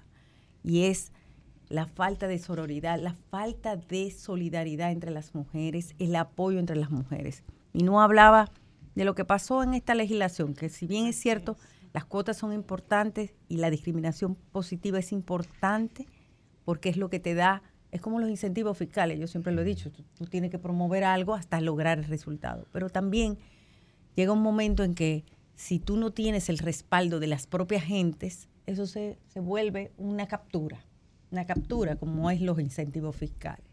Y fíjate cómo esas mujeres que están en el Congreso no fueron las que defendieron que haya más participación de la mujer en, en las boletas electorales. No fueron las mujeres, porque hay un problema de conservadurismo en las propias mujeres. Hay un tema de conciencia, de por dónde yo me voy. Pongamos el ejemplo, no sé si es cierto o no es cierto, pero hablábamos de la que sufrió o que ella eh, eh, hizo un acto de violencia frente a su esposo recientemente esta semana.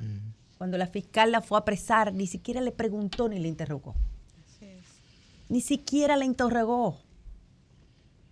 No puede, o sea, no hay un, un- un- no hay una conciencia de verte tú en ese espejo. Y yo creo que hay que trabajar ese aspecto.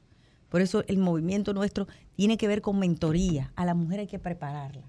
A la mujer hay que ayudarla a avanzar, a tomar decisiones, pero también a tener conciencia de que son múltiples los roles y la mujer se cansa. Ese techo de cristal se debe a que no hay posibilidad de que tú tengas una mujer que avance cuando tú tienes que trabajar casa. 10 horas eh, eh, eh, en un trabajo, pero luego llegar a tu casa, pero luego hacer tal cosa, cuidar a tu mamá, cuidar a tu papá, cuidar a tus hijos, a tus hermanos a veces, porque no tienes a nadie y no tienes una ayuda. Entonces hay que, hay que empoderarla, hay que as- ayudarlas a trabajar ese tipo, hasta emocionalmente hay que ayudarlas. Yo creo que hay, eh, hay movimientos que se han, se han eh, que hemos perdido la simpleza de los movimientos femeninos. Estamos trabajando en movimientos donde de conquistas mucho más elevadas y hay elementos básicos que no lo estamos trabajando. Y creo que esa parte, formación, capacitación, empoderamiento de la mujer, hay que seguirla trabajando. Eh, eh, me, me parece también que el, el- el problema más serio que hay es que muchas de las mujeres que están llegando a los peldaños de toma de decisiones son mujeres que no están llegando por su propia convicción. No es el caso de mí, no, por supuesto. Eh, están llegando para llenar una cuota y eso no podemos permitirlo. No podemos permitirlo. Yo recuerdo una discusión que teníamos de las tres causales en un evento de congresistas. Tú sabes que la mayoría de las mujeres congresistas no apoyaban las tres causales. Sí, lo acabamos de ver ahora. Y yo decía, pero es impresionante, porque no es algo por convicción de participación de las mujeres, porque son hermanas de alguien, primas de alguien. Entonces tenemos que trabajar eso. Tenemos que trabajar en la formación política, en la formación humana, en la formación profesional, en las enfermeras, en todo, eh, para, para que realmente sea algo con conciencia. Yo decía, en- y no, no, no estoy retirada, Susi, ¿eh? No, no, no he dicho que ella está dice, retirada. No estoy retirada, que tú decías, no, porque ya trabajó, no, sigo trabajando. Pero hay momentos en que tú también tienes que darte cuenta de que tú tienes que ir a otros espacios de la vida, porque llega un momento en que ya tus, la misma energía en el mismo sitio no hace, no sirve de agente de cambio. Circe. No sirve de agente de cambio. Me gustaría conocer y compartir y ver la opinión de ustedes sobre el tema mismo de las cuotas. Tú lo abordabas, pero ¿son las cuotas en el tiempo garantía de inclusión, no solo de la mujer, porque las cuotas se han aplicado a la juventud, a muchos sectores, eh, y me gustaría saber, ¿realmente son las cuotas garantías de inmersión, de éxito en algunas áreas? ¿O además de ello puede revertirse en algún momento y terminar siendo Son totalmente lo contrario? son la garantía, pero no por sí solas. No por sí solas. No Y- por y- sí y- y solas. quisiera agregar a la pregunta, Son un, son un mecanismo para impulsar acciones en la dirección de alcanzar una meta Exactamente. que no se, a la que no se puede llegar de, de inmediato. O sea, ahora mismo las cuotas en la República Dominicana se quedaron atrás de la Constitución de la República. Pero sin embargo siguen siendo cuestionadas. O sea, siguen siendo atacadas, siguen siendo negadas en la ley, que es más atrasada que la propia Constitución. Entonces, y, y además de eso, siguen siendo violentadas. ¿Y por quién? Circe ponía un ejemplo ahora mismo. Y decía que ponen a mujeres, que a las esposas, a las hijas. primas, hermanas, hijas, para, para, para cumplir la con esa cuota. Pero esos son mecanismos Hay un para caso de la alcaldía de la Romana la que Romana. el alcalde está preso, o no está preso, bueno, hay una sentencia en su contra, que no se ha ejecutado todavía, y quien queda como vicealcaldesa, Es una La cuota, pero la esposa. La esposa de él. Entonces, es, Una es- herencia. entonces, y nosotros permitimos que eso ocurra, pero eso viene desde las mujeres. No, no viene desde las mujeres. Vienen de, eh, de la mayoría machista que, que, que, que, que tiene el control, que tiene el poder de las instancias partidarias sobre todo, que decide imponer entonces ese tipo de situaciones para ellos mismos seguir controlando. Porque, y eso es que al final también hace eh, que lleguen una serie de, de mujeres, lamentablemente nada más no son mujeres, también hay hombres que van a llenar cuotas también, porque ahí hay muchísimos hijos, muchísimos hermanos, ese congreso También. está lleno de hijos, pero se lleno de hermanos, cuando pasa o sea, con estamos, estamos hablando de las mujeres nada más, Sí. pero ahí hay muchísimos hijos de funcionarios que tú sabes que muchos de ellos llegaron porque tenían los recursos de las instituciones que dirigían esos funcionarios. Entonces, es, es- es un mal del sistema eh, de- de- que tenemos, de, de que, de que permitimos que electoralmente ese tipo eh, de, de violaciones, ese tipo de aberraciones políticas ocurran y que terminan entonces debilitando nuestras instituciones y afectando que se tomen las buenas decisiones para beneficiar a la gran mayoría del pueblo ¿Y dominicano. cómo, y cómo Circe, eso? Porque hablamos siempre de ese tema de la cuota en el sector público, ¿no? En el tema político, etcétera. Pero ¿hay algún tipo de valoración de ese caso en el sector privado? ¿Y Pero cómo es se maneja? precisamente eso, o sea, el- el- la cuota por sí misma no es suficiente, porque fíjate, en, en unos espacios privados tú no vas a tener cuota, ¿verdad? Tienes, solamente se te permite en espacios públicos, pero, pero hay una deficiencia grande de participación de la mujer. Y hay una serie de causas eh, que van desde, desde el propio techo de cristal por todo la, porque la mujer se abruma hasta que eh, se frustran porque no llegan a peldaños más elevados. Eh, eh, tú ves que, por ejemplo, yo ah, pongo un ejemplo muy práctico. Una persona llegada a mí viene una constructora, está haciendo un trabajo de ingeniería eh, y tiene una ingeniera civil que trabajando de planta, ingeniera civil. Pero la ingeniera civil se tuvo que eh, eh, suspender sus labores porque tiene está embarazada y está eh, eh, de licencia médica. Y entonces lo primero que hacen los ingenieros en una conversación es decir, yo no vuelvo a contratar mujeres. Oye, eso Hay un sí. tema que tiene que ver también con la aceptación de la forma de vida de la mujer. Por eso yo digo, tú tienes que ir eh, eh, em, acostumbrando y dándole valor a tu trabajo independientemente de que tú seas mujer. O sea, no, no convertirte en un hombre, sino cada vez reivindicar más lo que tú eres como mujer. Y yo, a- a- se, se hace difícil. Cuando yo empecé en el ambiente laboral, que es un ambiente que terminó siendo exactamente masculino, pero empezó más masculino, eh, tú llegabas a los sitios y lo primero era que pensaban que tú no pensabas. Porque nada más porque tú Pero ese fuera, nivel, Circe, se da porque eso tú fue- también que- no, que- eh, acu- estamos hablando del 90, 90 Ya. y pico. O sea, ya las cosas han cambiado, hemos Eso avanzado. ¿eh? claro. Hemos avanzado. Pero en el 90, lo primero era que tú, yo no podía poner, ponerme un vestido. Porque si me ponía un vestido, ya me veían como demasiado femenina y para yo entrar a los espacios ya iba a ser una...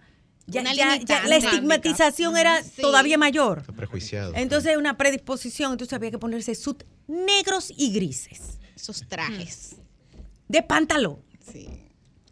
Además, para evitar acosos Yo me acuerdo que se dan. es- eh, Eh, que- también, y de era- manera- también, ta- también para evitar acosos, Y- exactamente. y más Porque una mujer ves- joven. sí, exactamente, tú te ves- ponías un vestidito como, eh, eh, ajustado y eh, ahí empezaba.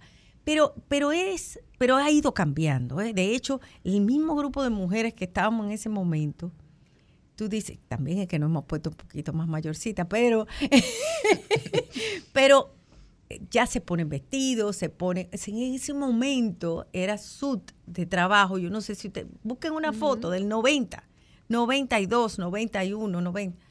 Y impresionante cómo tú tenías que, para poder adentrarte y que te miraran con otra forma, estudiar mucho más que el hombre. Sí. Usted, Tú tenías que estudiar mucho más, o sea, porque tú no podías ir a una reunión sin estar preparada para que te respetaran. Sí, se pero uno se gana el reparto. Sí, bueno, Fran, pero solamente para que Francisca se integre, unos segunditos. Eh, ¿Cómo se vive ese tema en el caso de los movimientos sociales que son más progresistas? El tema del machismo, el tema del acoso también. Porque se supone que- son partidos que que están llamados. ser más bueno, dice Susi que aparenta ser más Sí. progresista. Ay, sí. Susi, aparenta. bueno, pero es más flexible porque a veces hasta vergüenza les da a los compañeros como exhibir una conducta, ¿verdad? Así medio... Francisca, yo, yo, yo que soy guasdiana y escucha esto, Minu, también, en la UAS existe lo que se llama de cooperación bragueta. Y eso quienes lo reivindicaban eran los movimientos juveniles.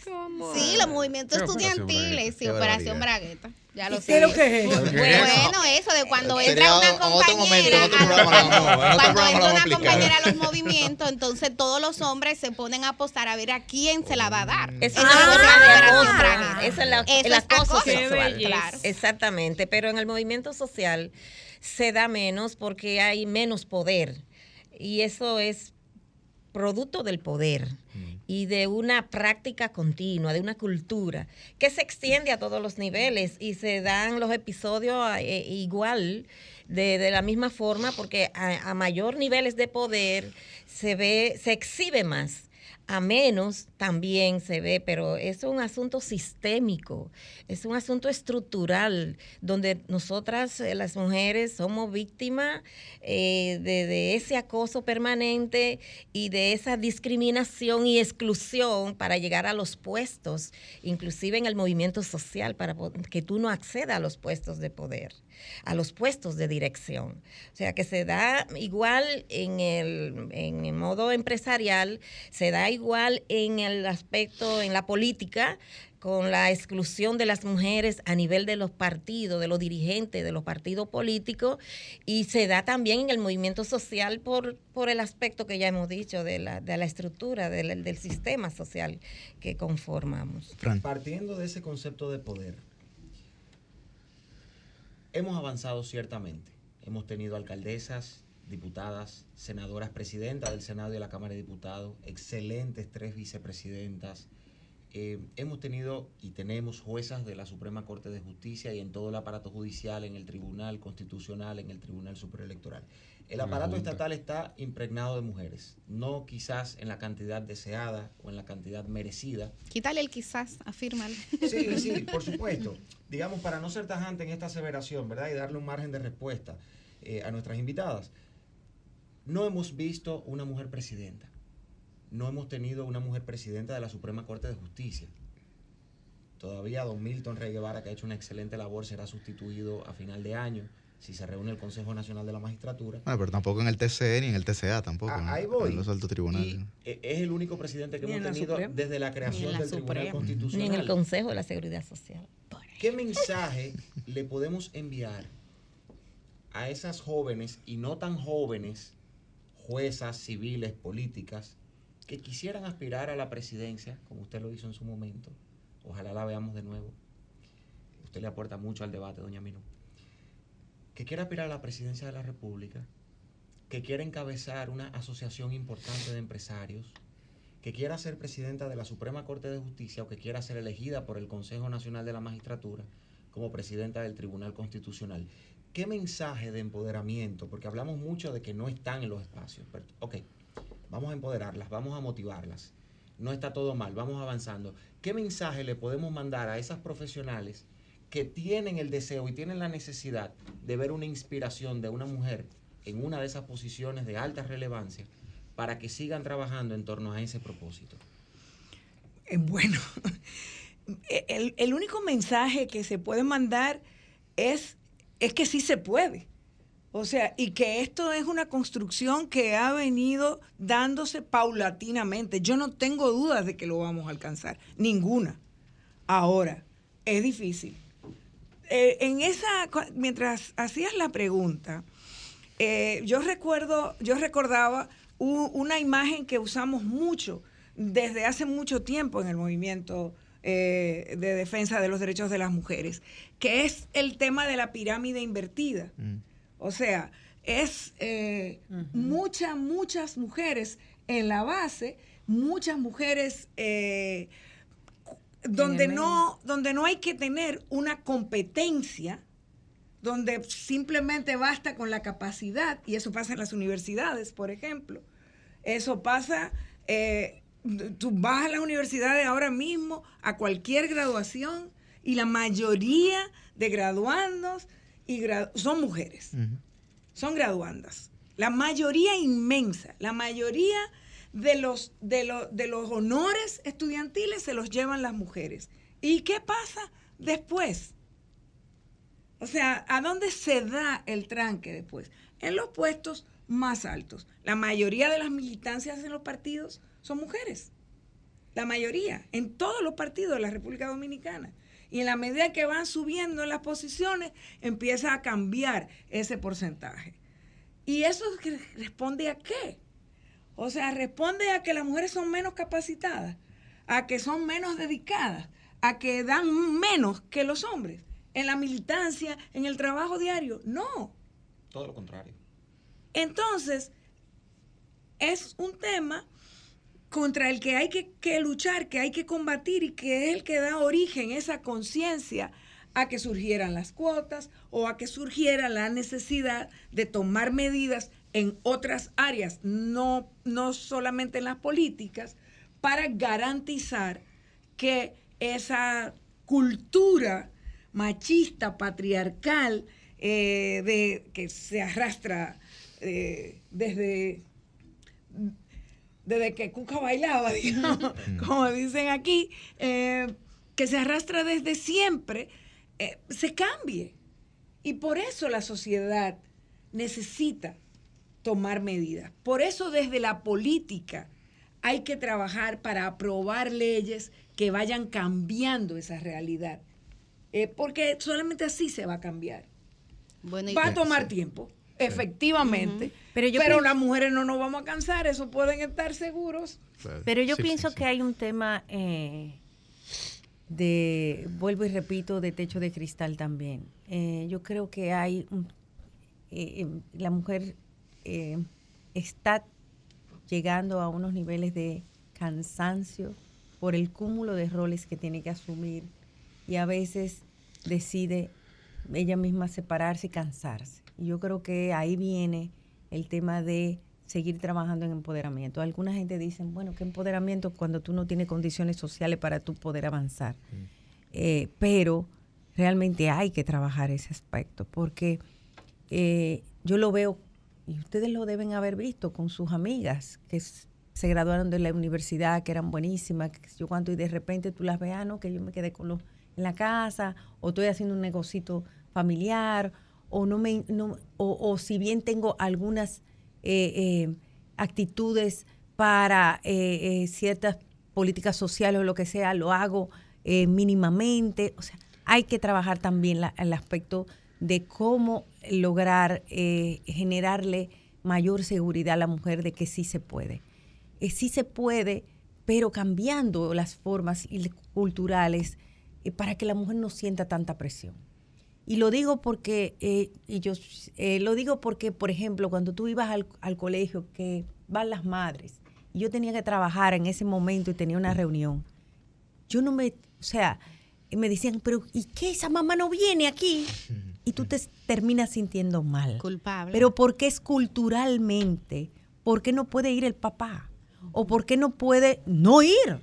Cambien eso, porque yo tengo Por que trabajar. falta- por eso hace falta leyes también en otra dirección, como la de la paternidad responsable en un país como el nuestro. Y cuando Oh, va el papá, a veces se critica. Le Ah, pero bullying. vino el papá y la mamá. Sí, pero fíjate, po- eh, ahorita Circe ponía el ejemplo de, eh, Circe ponía el ejemplo de, no de la ingeniera, Sí. de la ingeniera.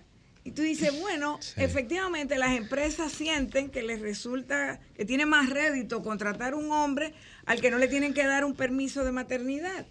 Pero si existiera el permiso de paternidad también, entonces Igualar a las condiciones. las claro. condiciones van necesariamente a cambiar. Claro. Porque no puede ser que, cae- que recaiga todo. Sí, pero para jugar dominó no. Exacto. Bueno, eh, Bueno, el, es tiempo, necesario. el tiempo la se- cultura, el tiempo ¿qué se hacemos para acabó, cambiar esa cultura? eh, lamentablemente, pero ya en esta recta final, señores, invitarles, invitarles a que hoy, justamente a partir de las 3 de la tarde, vayamos a esa gran caminata que se está organizando desde la Coalición por la Vida y los Derechos de las Mujeres, en alianza con otros movimientos también feministas. Va a tener lugar en la calle Arzobispo Merillo, se va a hacer el punto de partida hasta el Parque de Independencia. Sumen sus pasos y sumen su voz. Bueno, Allá pues, estaremos. Allá estaremos firmemente. agrade- reconstruir los agradecemos, agradecemos a Francisca Yo creo que hay un Peguero, aplauso a a mujeres. Almanza Gracias. y a Minuta Vares Mirabal por, por la leccionadora conversación que hemos tenido el día de hoy en este Sol de los Sábados. Veo a Cristian como. Eh, sí, nosotros tenemos una Quería hacer dinámica. una pregunta. Sí, tenemos, sí, sí,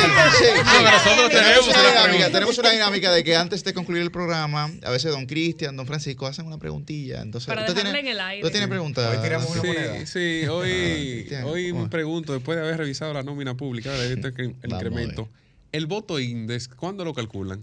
Cambio fuera.